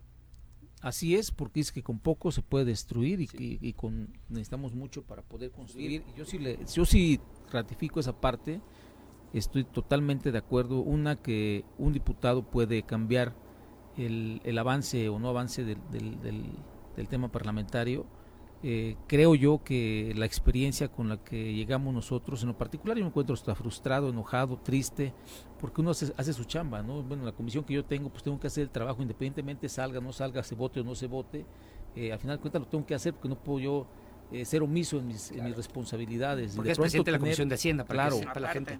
Y, y, podemos, y digo, haciendo una retórica o tratando de hablar del, del pasado, pues desde el, desde el propio presupuesto, cómo lo tuvimos que empezar a a, este, acomodar acorde a las necesidades y posibilidades de un presupuesto eh, que el Ejecutivo pudiera aceptar y cómo, cómo se da esto también que cuando ya diputados eh, apalabrados o en convenio, como bien, bien lo dice el gobernador, pues bloquearon este, este, este presupuesto que iba en beneficio de la gente. Pero bueno, pues, es un tema de, hablo de atrás hacia adelante en estos ocho meses de experiencia donde tengo que sacar leyes de ingresos, donde tenemos que hacer la modificación de leyes, donde los, los, los este, informes de la auditoría tenemos que sacar, que han sido muy, muy escasos, por cierto, es un tema muy especial. De hecho, ahorita a las 11, a las 10 de la mañana tengo un foro por ahí este que con, con Morelos Rinde Cuentas, Morelos Rinde Cuentas donde estaré participando. Eh, seré quien cerraré este, este, este foro eh, importantísimo. Va la diputada Tania del, del, Congreso, va la diputada Erika, eh, va el titular del Consejo Empresarial, al parecer, no tengo bien aquí, va la titular de la de la ESAF, con la cual tengo muchísimas ganas de platicar de frente y lo haré. Por fin se te va a hacer. Por fin se me va a hacer. Sí, porque ha sido ha sido imprudentón en sus declaraciones, ¿no? Muy imprudente, fuera de lo de lo de, la, de lo profesionalidad, se le olvida que, que este que los diputados y el, poder legislativo somos somos el cuerpo de la de la ESAF. Este, ella se debe a otros intereses, a otros patrones, eh, en fin, pero bueno, eso en su momento no es un tema contra la titular porque no tengo el gusto, insisto, de conocerla, no hemos tenido esa oportunidad. ¿Nunca has hablado con ella? No, una vez me invitó a un foro para en, el Teopanzolco, con mucho gusto fui, pero de ahí en fuera se ha cerrado el diálogo de comunicación también, tal pareciera que toma actitudes como algunas compañeras diputadas y porque se, se siente empoderada también, digo, el tema para... Se siente respaldada por el Poder Ejecutivo. Sí, respaldada por el Poder Ejecutivo. No te quiero poner palabras a ti, esa es mi percepción. No, es que sí lo es, es una realidad, no, es una realidad, se siente respaldada y aparte de ello, pues también con los compromisos que ha hecho con los diputadas y diputados que tienen algún compromisito ahí dentro de la auditoría o compromiso grande, pues se siente tal vez blindada, pero tampoco es así las cosas. Qué bueno que ya se abrió esto al, público, qué bueno que ya se abrió. Es una gran iniciativa. Claro, este, este, es un paso muy grande que se da para realmente ver la realidad de las cosas en la auditoría en la, o en la ESAF. Ahora, Agustín, nos planteaste un tema particular que es muy importante desde luego, pero quizá para los morelenses, para quienes teníamos esta expectativa y que Paco nos decía de pronto aplaudidores o porristas de la legislatura actual. No, pero no dije tan este, feo. Ah, sí, sí, cómo no. Este, pero qué cosa que no me ofende, no, no, te preocupes. Pero, nos echamos buen, buen. Sí, claro, este, buen, buen, fue buen debate. sí empezamos. Sí, es que empezaron bien. Ahora, ese, ese es el tema de fondo, me parece. Y el tema de fondo es, bueno, empezó por el tema del presupuesto, ya todo el mundo lo sabemos, cuáles las posturas que se subieron. Eh, hoy el, el, gobernador ante esta situación de los juicios de procedencia que solicita la, la Fiscalía, la Fiscalía Anticorrupción, eh, da una declaración sin sentido y sin conocimiento, me parece yo, en donde dice que este hay un convenio para que Morena, PT, PES y redes sociales progresistas lo protejan, cuando me parece que hablaba de su convenio de coalición más que lo otro, ¿no? La misma diputada Paola Cruz daba declaraciones de que ellas están con la 4T y con el gobernador siempre y cuando no haya violentado la ley. Pero bueno, eso es como un tema eh, paralelo. El tema real es la gobernabilidad del Congreso. Tiene que transitar a partir de la reposición de las posiciones que se le fueron quitadas a estas ocho diputadas, que fue legalmente reconocido por la Suprema Corte de Justicia, o tiene que encontrarse otra vía. O sea, tendremos que esperar incluso hasta los cuatro meses que le restan para cumplir el año y esperar la recomposición de los órganos del Congreso, o por dónde va. Ya incluso un tribunal determinó que no había violencia en equidad de género. En algunos casos falta el caso de la diputada Paola que lo llevó distinto. Pero eh, ¿cómo ves este Congreso en estos cuatro meses? Con relación a esto que estoy diciendo. Seguimos a lo, bueno, como estamos platicando y como realmente están las cosas ahorita, no, no solamente porque tal pareciera que cumpliendo el año en el tema rotativo que se tiene de, los de, los espacios como el caso de la junta la propia presidencia la propia comisión de hacienda y demás pues yo creo que mientras no haya la, la, la, la voluntad y la mayoría de los votos pues esto no puede pasar, ¿no? ¿Y qué puede pasar? Que puede ser que nos podemos estancar o entrampar o en una situación en donde Paco siga siendo presidente por cuestión de no tener los votos suficientes, donde yo siga siendo presidente de la Comisión de Hacienda, que y, vaya, no, es el caso ni es el ni es la estrategia. Yo creo que esto no, no es al tiempo, esto debe ser ya eh, el regreso de, la de las comisiones, de la Junta, el propio personal, es un tema que, que se tiene que hacer dentro de los próximos días para poder elevar el debate. Yo le he dicho que no podemos dejar pretexto alguno para no poder subir cualquier eh, cuestión, llámese tema gobernador hoy en día, que es lo más sonado, pero también todo lo demás que traemos, tenemos que elevarlo, tenemos que elevar el debate, tenemos que discutir y que la gente también se dé cuenta qué es lo que estamos haciendo cada uno de los diputados y no caer en esta grave situación que estamos viendo, donde no hay quórum, donde eh, final de cuentas queremos votar algo importante y no se puede hacerlo porque no encontramos con la mayoría de los votos, en fin, no caminamos para absolutamente nada, ¿no? Y, digo, como ejemplos te puedo poner muchos, muchos, Pepe, pero aquí la situación, eh, más allá hoy, hoy de voluntad, porque también hemos este, tenido ya respuesta de que ya no, como que ya no quiero ahorita las comisiones, ya no quiero, ya no me importa la junta, ya no, pues así como que no hay voluntad ahorita de caminar. Y yo entiendo un porqué. Además, Yo, yo voy a dar mi punto de vista, pero quiero conocer si, si estoy en lo correcto o no, Agustín. Eh, siempre hay una bancada del gobernador, siempre. Graco tenía la suya, las dos suyas, ¿no? Eh, Adame tenía, tuvo las dos, las, sus dos bancadas, eh, y así. Cuauhtémoc, por alguna razón, también tiene la suya. Él lo dijo. Él dijo, no, yo ya tengo ahí a, Gordillo y a no sé quién en su, en su léxico este tan propio que utiliza siempre. Pero, como que, pero cuando el gobernador tenía sus bancadas, se daba el debate y también se daba un debate pro gobernador, porque así es, o sea, así debe de ser, que salgan y en tribuna digan, yo estoy con el gobernador. Alguien debe creer en las propuestas del gobernador, ¿no? Cualquiera que éstas sean. Este, pero como que aquí este grupo de ocho prefiere no ir a decir abiertamente en tribuna que no van a votar el juicio de procedencia, que no lo van a votar y no van a permitir, pero también su salida es muy fácil, muy sencilla. Con ocho rompen el quórum, más de entre 19, no nos presentamos, nos desaparecemos, nos evitamos el desgaste público que es tener que decir que están con el gobernador y el culpable quién es, no es el gobernador, no son estas ocho diputadas, es el Congreso. Sí, sí, sí. Eso es lo que me preocupa. Nos, preocupa a todos y, créeme, hace ocho días, no sé, el lunes yo subí una, lo que, donde yo puedo comunicar, ¿no? Hoy también la comunicación eh, cuesta mucho y, a los que les pagan pues simplemente no te quieren no te quieren publicar o te publican en contra, ya sabemos las estrategias de allá. Pero escrita de los bots, ella te... Sí, nombre. aquí, aquí, vemos varios, ¿eh? Fíjate que yo eh, admiro mucho el tema de la comunicación, es una profesión, un oficio muy, muy padre, pero también se ha... Eh, hoy me... Se ha ido por otros caminos. Híjole, Dios mío, pero, pero fatal, feo. En fin, cada quien. Eh, sí, sí es, es lamentable, es la situación y es la salida que han buscado repito, tenemos mucho trabajo por hacer los diputadas, las diputadas y los diputados, hay muchos muchos este, nombramientos que tienen que realizar, hay muchas cosas a fondo que tenemos que, analizar también para poder en su momento ser votadas. Eh, y no podemos estar en este momento como hoy estamos, ¿no? Ya se va, estamos a ocho meses y en ocho meses creo que empezamos bien, como bien lo dijeron, con muchos ánimos para quienes somos primerizos en el tema del, de estar en el, en el, en el poder legislativo, creímos que la situación era de esta forma, ¿no? Y hay quienes se dedican efectivamente a construir. Y hablabas algo muy, algo que a mí me llama mucho la atención, Paco, también, Viri. Eh, he visto congresos, efectivamente, que tienen como forma el, poder trabajar de la mano con un gobernador, pero construyen para construir, no para destruir. Hoy es la primera vez que estoy viendo un congreso también que se ha dedicado constantemente a destruir, a hacer un, a hacer un bloque para no avanzar, qué grave, ¿no? En política yo creo que como gobernante y más a esas alturas, más a ese nivel como gobernador, como el primer mandatario en el estado de Morelos, debes construir para tu futuro político, para tu futuro venidero, porque el 2024 es el verdadero problema en el que se va a encontrar alguien que no construye en el presente para un futuro. ¿Y sabes por qué sabes por qué creo que es esto?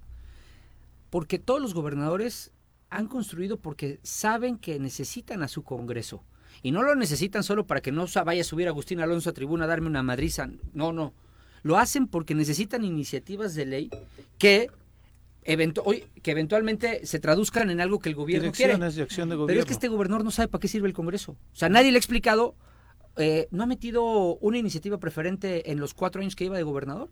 No ha metido una sola. No sabe para qué sirve el Congreso. Entonces, claro, para él es más fácil decir, pues, que, pues que no haga nada, mejor los destruyo. Que él, piensa, él piensa que gana eh, paralizando, él piensa que gana dando la orden de no presentarse a las diputadas y diputados, él piensa que gana destruyendo hoy en día y para mí un punto, de verdad, te lo digo con mucha sinceridad, pierde. Llámese como se llame el tema de la estrategia política, todos los gobernadores han construido en el presente para el futuro. El señor gobernador hoy no está construyendo para el presente, para el futuro y creo que no lo va a hacer. Él piensa que el 2024 seguirá siendo gobernador y seguirá siendo, seguirá siendo el ídolo de, de mucha gente, con tema Blanco Bravo pero no seguirá siendo el gobernador y ni, tendrá aliados dentro del gobierno para poderlo a lo mejor defender como hoy lo defienden de las cosas que malas que tanto se viven en esta entidad, ¿no? Eh, hace un rato y quería leer un tema de lo ejercido 2021 de los cientos o miles de millones de pesos como eh, no solamente en infraestructura, por infraestructura es muy poca, pero todo, todo lo demás que son adquisiciones y, demás que deben de ser licitaciones abiertas, digo, ahí está el, el 48% son, son de adjudicaciones, directas, eh, otras se van a licitación abierta, o, vaya, es muy grande y es muy grave la situación que, se está prevaleciendo y se piensa que hoy por tener a lo mejor en, su poder, en sus manos y en su decisión el tema de la auditoría o de la ESAF, pues piensa él que va a estar respaldado para toda para toda su vida. Claro que no, esto termina, ¿no? Y prueba de ello son los gobernadores salientes, ahí está Marco Adame con su gente, ahí está el propio Graco Ramírez con su gente, y créanme que son diputados que tuvieron la capacidad de, gobernar y poder, creo yo, eh, hacer un trabajo previo eh, o, en su momento para su futuro que, no perjudicara tanto el día de mañana un, un mal un mal gobierno por así decirlo no yo creo que este tema y esta estrategia que se está dando mancha todo el Congreso, por supuesto, pero sobre todo tendrá consecuencias para él mismo. Sí, y decías, pierde, pierde él, pero perdemos todos. Eso es lo más grave, eh, diputado, porque cuando eras alcalde, de alguna u otra forma, se venían las embestidas, respondías con obras, respondías con trabajo, pero acá, incluso hablando de tu trabajo como legislador, ¿con qué vas a responder al final de estos tres años? Sí, digo, lo tema, el mío, lo que me corresponde, repito, hacer lo, lo, que en ley está como presidente de la Comisión de Hacienda, se vote o no se vote, ¿no? Ahorita, eh, digo, a mí es frustrante, frustrante, perdón, eh, es un tema que me cuesta mucho trabajo entenderlo porque efectivamente vengo de ser presidente municipal, donde estamos trabajando a pie a tierra, donde hacíamos las cosas con, con, el corazón y que es muy cercano a la gente, hoy no, es un totalmente diferente y ayer, ¿no? Que reflexionaba con amigos, fuimos a, comimos en mi casa con amigos que me acompañaron en mi gobierno. me decía, oye, ya vente, ¿no? ¿Qué haces? Estás desgastándote allá, estás, este, estás cargando con, con, un precio que, que no, es, no es tu culpa, ¿no? Los diputados como que no quieren trabajar. Creo que aquí te haces falta, a final de cuentas tu papá es presidente municipal, te necesitamos, pero, pero no, pero no, mi responsabilidad hoy es aquí, tengo que estar aquí trabajando, salgan o no salgan las cosas. Desafortunadamente, repito, y hay mucha gente también que está que está ubicando cada vez más que si las cosas no salen no es por culpa de uno, no es por necesidad de uno, no es por huevonés de uno. Sí, claro. Ayer, por ejemplo, no yo en el Congreso y, no vi el carro yo creo que de dos diputados o un diputado y creo uno de ellos era el mío. Ah. Ahí estuvimos, vaya, está difícil. Ahí estás.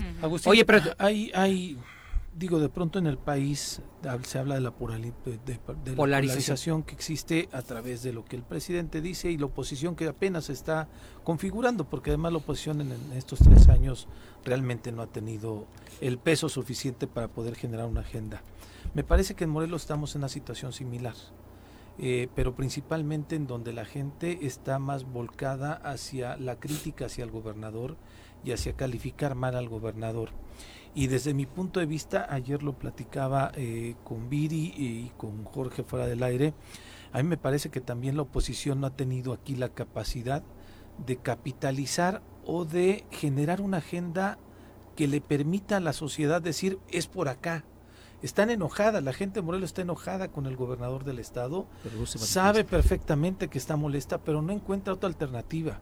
Y me parece que haya faltado quizá un talento político por parte de la oposición, no sé si desde el Congreso, no sé si desde los partidos políticos, no sé si desde la sociedad civil, para generarnos una agenda los morelenses y las morelenses. Y en ese sentido, este, creo yo en esa eh, responsabilidad es donde tiene que llegar hacia ustedes de podernos brindar, de decirnos definitivamente en el Congreso no podemos transitar con este grupo por estas cosas, pero nuestra agenda como políticos de Morelos, como gente que queremos algo para, para nuestro Estado, es esta. Y me parece que ahí es en donde deberían, quizá, no es sugerencia, ¿eh? sino es también una crítica como ciudadano y demás. No hemos encontrado con ustedes, quizá completamente, el eco. Hay una simpatía, porque tenemos una crítica constante hacia el Ejecutivo que no reacciona.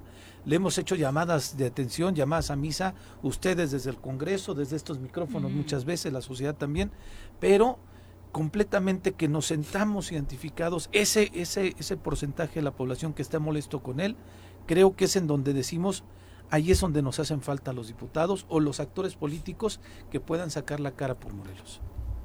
Quiero, quiero hablar de dos partes, eh, una separar el tema del, del, del, Congreso como una voz crítica porque debería ser el parte del equilibrio político que existe y la otra la, la cuestión de los liderazgos eh, naturales, ¿no? tanto de, diferentes partidos como de asociaciones y demás. Es totalmente diferente, ¿no? Una, una, un cuarto año de gobierno de Graco Ramírez, por ejemplo, contra el cuarto año de gobierno de Cuauhtémoc Blanco.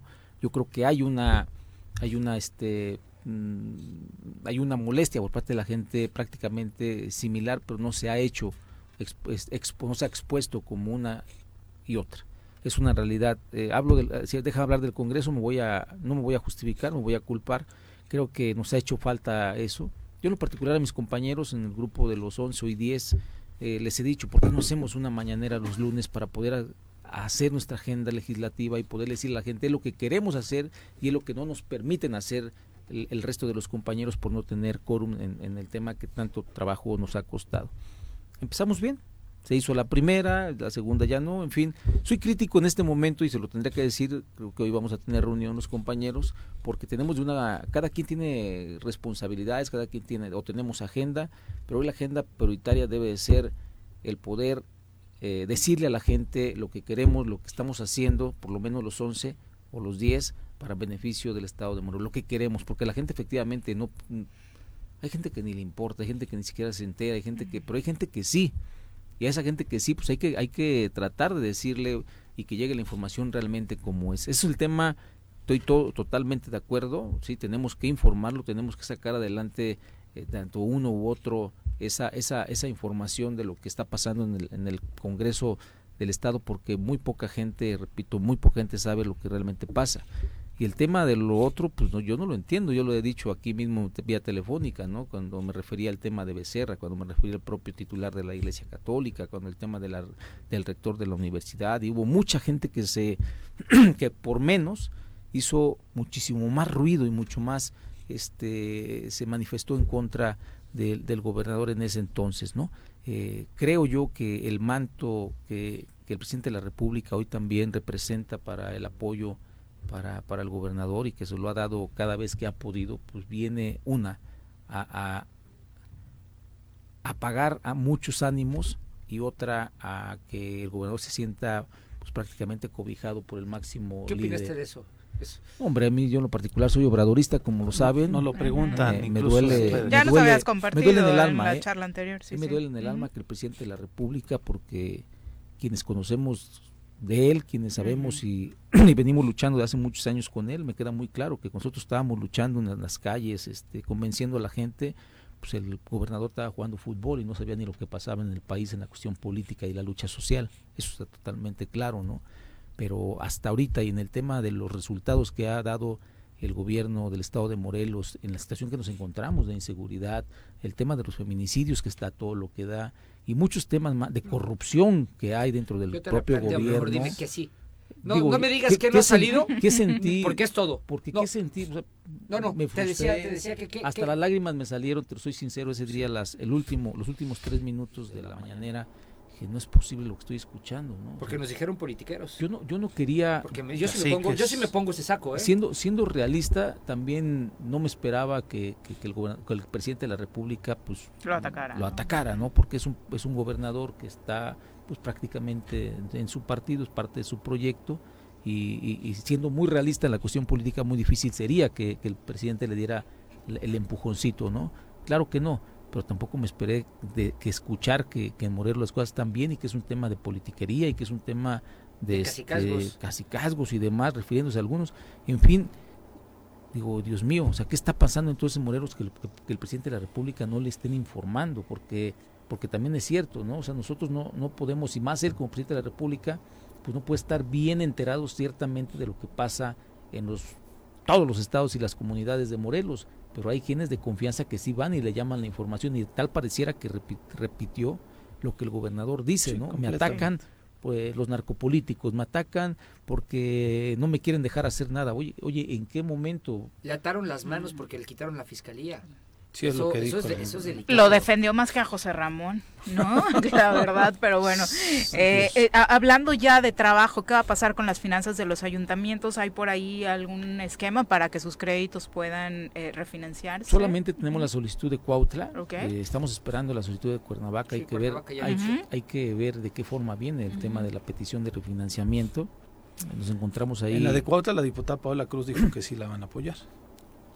Bueno, hay que, digo, muchas veces las diputadas, eh, mira qué bueno que refieres eso, las diputadas eh, siempre contestan que no saben este, de qué se trata y que tienen que analizar antes de poder emitir una opinión y hoy ya se pronunció, yo no lo sé. Sí, sí, sí, se pronunció la semana pasada. Ah, bueno, mejor ya conoce perfectamente la petición de la solicitud del refinanciamiento. Yo estoy en contra del refinanciamiento, yo vengo de una administración pública.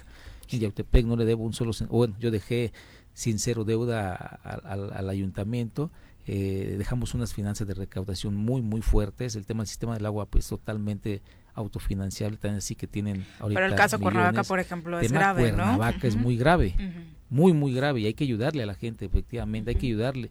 Y más allá de partidos políticos, porque Arredón, el presidente de Cuauhtémoc es, del de Morena, el presidente de Cuernavaca viene del PAN y tendrán que ponerse de acuerdo. Yo no estoy en contra de, poderle ayudar a la gente, ¿no? Hay que ver bien las solicitudes de que nos piden. Lo importante aquí es no eh, dañar más las finanzas de, de, los, de los pueblos de Morelos y también poner un freno, ¿por qué no?, a lo que tanto le ha hecho mal a, a, Cuernavaca, Cuautla, Puente de Ixtla, municipios que están en estado de crisis muy, muy grave. Y yo, yo, yo en lo particular, con cuanto lo reciba, ya los tengan a mano, sí voy a poder emitir una opinión, pero yo sí estoy a favor de poderle ayudar al pueblo de Cuernavaca, ¿no?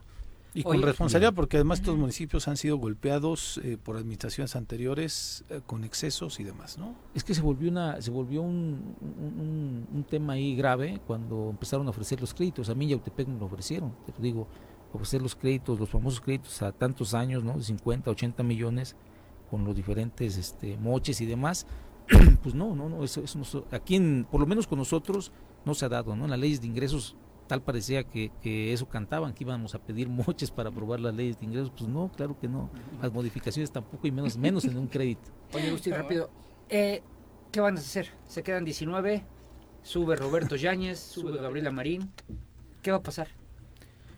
Bueno, aunque no te corresponde a ti, ¿no? Nada más es porque estás aquí acompañándonos. Híjole, no, sé, hay una ambigüedad ahí en la ley. Es algo sui generis que tenemos que verlo y analizarlo bien principalmente el presidente del Congreso y tenemos y reunión. ¿no? Exactamente. Y yo creo que este tema, espero, ¿no? Que, no espero, creo que se tendrá que resolver entre las autoridades. El tribunal, tú lo crees. Bueno, Fuera del Congreso. Ya, ya, nos está pidiendo la producción que nos vayamos, pero me este Tienes años apoyando el deporte en Yautepec. Tigres Yautepec ha tenido dos este, temporadas, al menos las dos últimas, bastante exitosas. y van, van ahora a liguilla otra vez con Interplay del Carmen. ¿Qué te merece? ¿Qué mensaje le das a los chavos que integran la plantilla y demás? Se nos va a retrasar otra pues quincena por los viáticos. habla tú, habla tú a hacer tus preguntas, Juanji. Han apurado, un avión.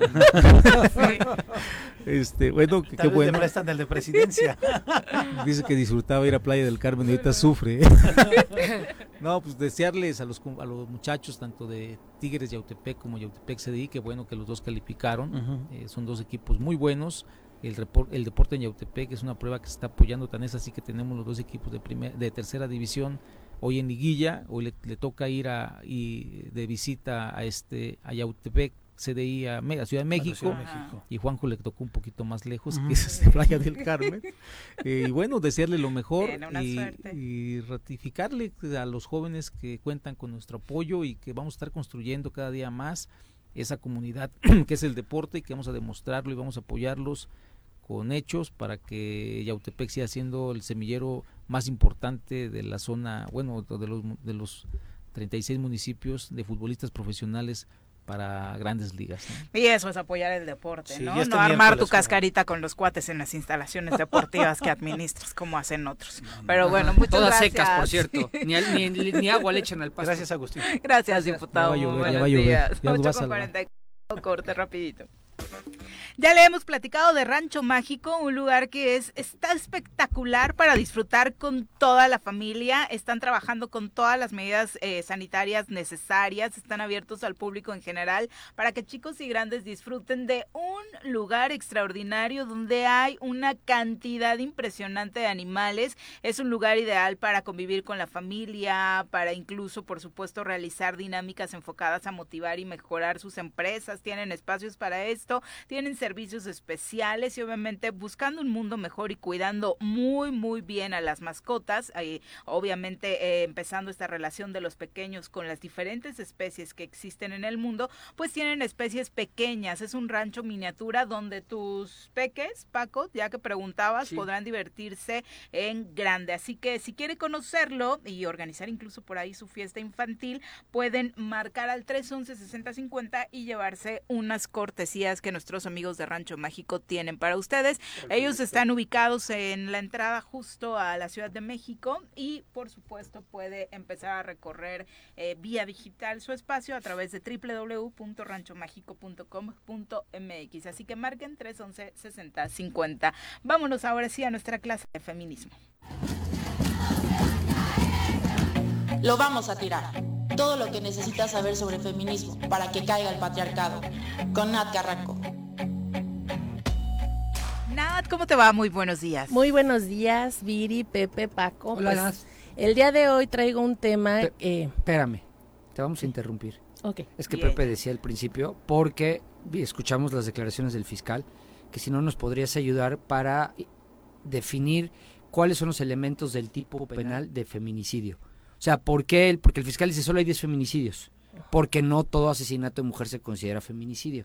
Entonces, te lo digo porque se comprometió. Perdón, tú ya ibas bien arrancada acá. Y luego que más tengo poquito tiempo. Sí, sí, sí. Pero, mira, el tema del feminicidio, o sea, uno no puede determinar qué es feminicidio hasta que no investiga, hasta que no tiene suficientes elementos para determinar.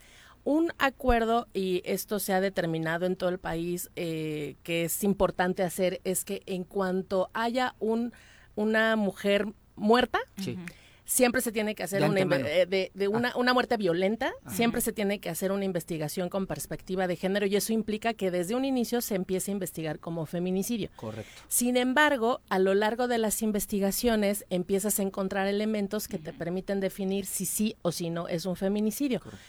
Es bien complicado el tipo del delito porque es muy amplio y es muy abierto.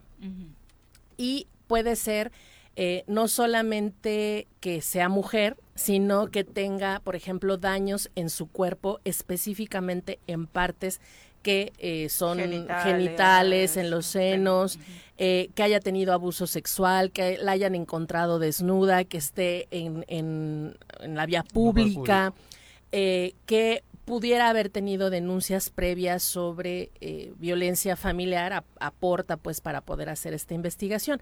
Entonces es muy probable que conforme vayan avanzando las investigaciones de los 30 feminicidios que inicialmente se identificaron porque eran mujeres, a lo largo de la investigación se determine que no lo son. Y eso es algo que por ejemplo podemos poner como, como una, un punto de referencia la chica que encontraron en un motel aquí en Cuernavaca, que de inicio dijeron es feminicidio, estaba con el novio, él es el presunto eh, asesino. Conforme fueron avanzando las investigaciones, se dieron cuenta que la chica había sufrido un, un este infarto, un infarto, ¿no? Ajá, sí, sí, había consumido y entonces le quitaron esta responsabilidad al novio, que además eh, se dice que dentro de la investigación estaba como muy espantado, que llamó a la policía, o sea, no huyó, colaboró, en, este, todo colaboró en todo momento y cuando se hace la necropsia pues se identifica que las razones de su muerte no fueron violentas porque además no tenía golpes, no estaba. Entonces, yo creo que el fiscal en ese sentido es lo que quiere decir. A veces, y esto es algo que eh, por lo menos feministas como yo hemos criticado desde hace un tiempo, es que nos estemos basando solamente en contar los asesinatos y pareciera que lo que entonces queremos es que haya muchas mujeres asesinadas para poder estar señalando al Estado de que no está cumpliendo con su responsabilidad, cuando en realidad no queremos que sigan sucediendo. Pero también la desconfianza hacia las instituciones hace que pensemos que están tratando de maquillar las cifras para que no se vea que son tantos los feminicidios, pero la realidad es que no todos los asesinatos de mujeres pueden ser considerados feminicidios, como cuando vas en una en la calle y llega alguien y te asalta y te resistes o aunque no te resistas y te mata y eras mujer.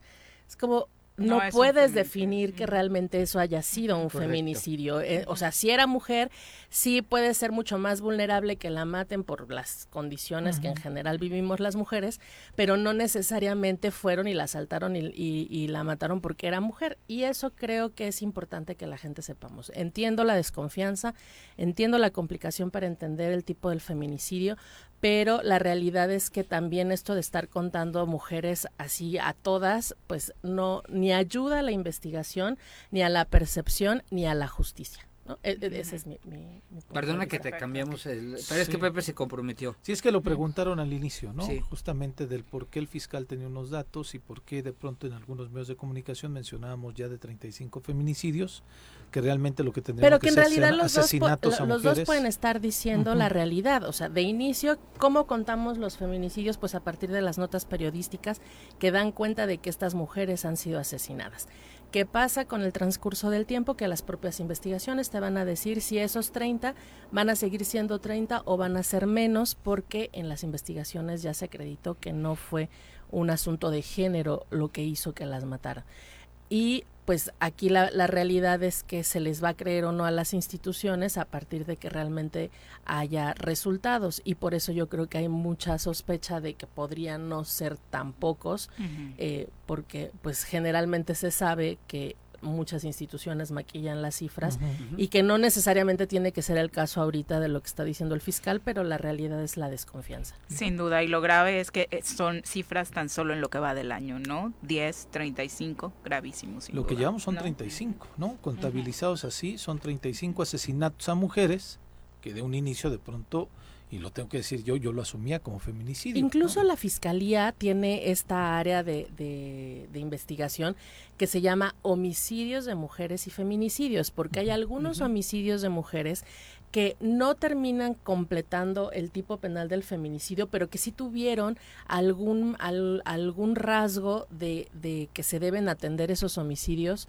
como de una manera diferente. No como feminicidio, pero sí de una forma de una forma distinta, de, un homicidio entonces eh, desconozco si actualmente la fiscalía de feminicidios atrae todos los homicidios de mujeres independientemente de que tenga que ver con género o no o si la fiscalía de homicidios eh, se hace cargo de los que no tengan esta esta situación o esta perspectiva de género. No, no sé si así se dividen, pero la fiscalía en sí es también atiende homicidios de mujeres eh, como un tipo penal que es distinto al feminicidio. Sí, que luego hay otras polémicas, ¿no? Platicando en este espacio con magistrados, el magistrado Gamboa, por ejemplo, sí nos compartía que desde que se estableció esta tipificación a la hora de ser juzgador, en el papel de juzgador se vuelve muchísimo más complicado también el trabajo, ¿no? Claro, pues porque estamos acostumbrados en cada uno de nuestras áreas de expertise a hacer las cosas como se han venido haciendo durante siglos. Entonces, cuando de repente te ponen sobre la mesa una manera diferente de identificar, de juzgar, de generar política pública, de hacer hacer leyes, pues obviamente eh, se vuelve más complejo porque es algo que no habías hecho. Sin embargo, em, la realidad es que hay mucho, muchos de los protocolos que se han generado para no solamente la investigación del feminicidio, sino de violaciones sexuales y de otros delitos que tienen como, como un foco más claro a las mujeres. Eh, no necesariamente se llevan a cabo y entonces cuando explotan los casos emblemáticos y te das cuenta que no hicieron tal eh, diligencia, que no hicieron tal em, investigación, que no fueron, que no pensaron, que no advirtieron, pues se hace todavía el escándalo más grande y de ahí la la lo que está sucediendo ahora en Nuevo León, ¿no? Entonces, por ejemplo, en el caso de Devani que dicen cómo es posible que haya caminado tanto para llegar y caerse sola en una cisterna. ¿Por qué no lo creemos? Pues porque nunca hemos creído muchas de las investigaciones que se han hecho, porque siempre hay algo detrás que están tratando de ocultar. A lo mejor podría ser factible que hubiera hecho eso, pero hay tantas cosas alrededor que no permiten que te que te digan la verdad, que entonces todo lo cuestionas y a nadie le crees, ¿no? Exacto. desafortunadamente. No, no se preocupen, pues al fin yo no quería hablar de lo que venía a hablar. Perdóname que te sacamos de tu. ¿Con qué tema nos quedamos pendientes? Pues les quería hablar sobre el impacto que tiene sobre las infancias la violencia vicaria, porque mucho de la violencia vicaria se habla sobre el daño que se le hace a las mamás, que es muy importante y de ahí viene porque el daño va directamente hacia ellos, pero a través de niños y niñas. Y pues justamente en el marco del 30 de abril quería eh, compartirles un poco de lo que se trataba o qué tipo de daño le generan a las infancias estos papás que están generando violencia contra las mamás y que no están pensando en los en las infancias y que aquí tenemos muchos casos. Pero es un tema que podemos tocar la próxima semana sin ningún problema. Cada vez que hablan de violencia vicaria, me acuerdo ahorita que vi a Teodoro, estamos en un chat y, y ahí el Toby puso un comentario, ¿no? Eh, que después ah, el hermano del gobernador le dio mi teléfono a todos sus troles bots. Ya me pueden marcar directo los troles. ya tienen mi teléfono, ahí está. ¿eh? ahí está, este, porque estábamos hablando de alienación parental, que es una especie, no es, no es lo mismo, pero tiene muchos tintes de violencia vicaria, ¿no? Aunque la alienación parental no está reconocida ni en las leyes ni en la OMS. Nosotros la, o sea, nosotros la legislamos aquí. Pues, lo busqué, no lo encontré. ok. A lo mejor ya esa parte. Pero, la, para la, próxima semana. Me la llevo de no lo reconoce. Sí. Pero pero bueno, mi tema que les traía preparado. Era ese. Lo dejo para la Lo dejamos para el próximo martes. Y sí, qué bueno que lo señalas, Paco. O sea, no es la primera vez que gente por tratar de exhibir a alguien hace captura de pantalla y termina nos ha pasado acá compartiendo el teléfono eh, personal Tantita madre, redes ¿no? sociales. Pues recórtale y nada más deja el comentario. Oye, no mi teléfono. Yo pude haber salido a decir, oye, le dio mi teléfono a todos sus troles. Yo le doy mi teléfono a todo mundo, no tengo inconveniente. Pero no a los troles de Cuauhtémoc. Qué terrible. a esos me caen mal, no quiero.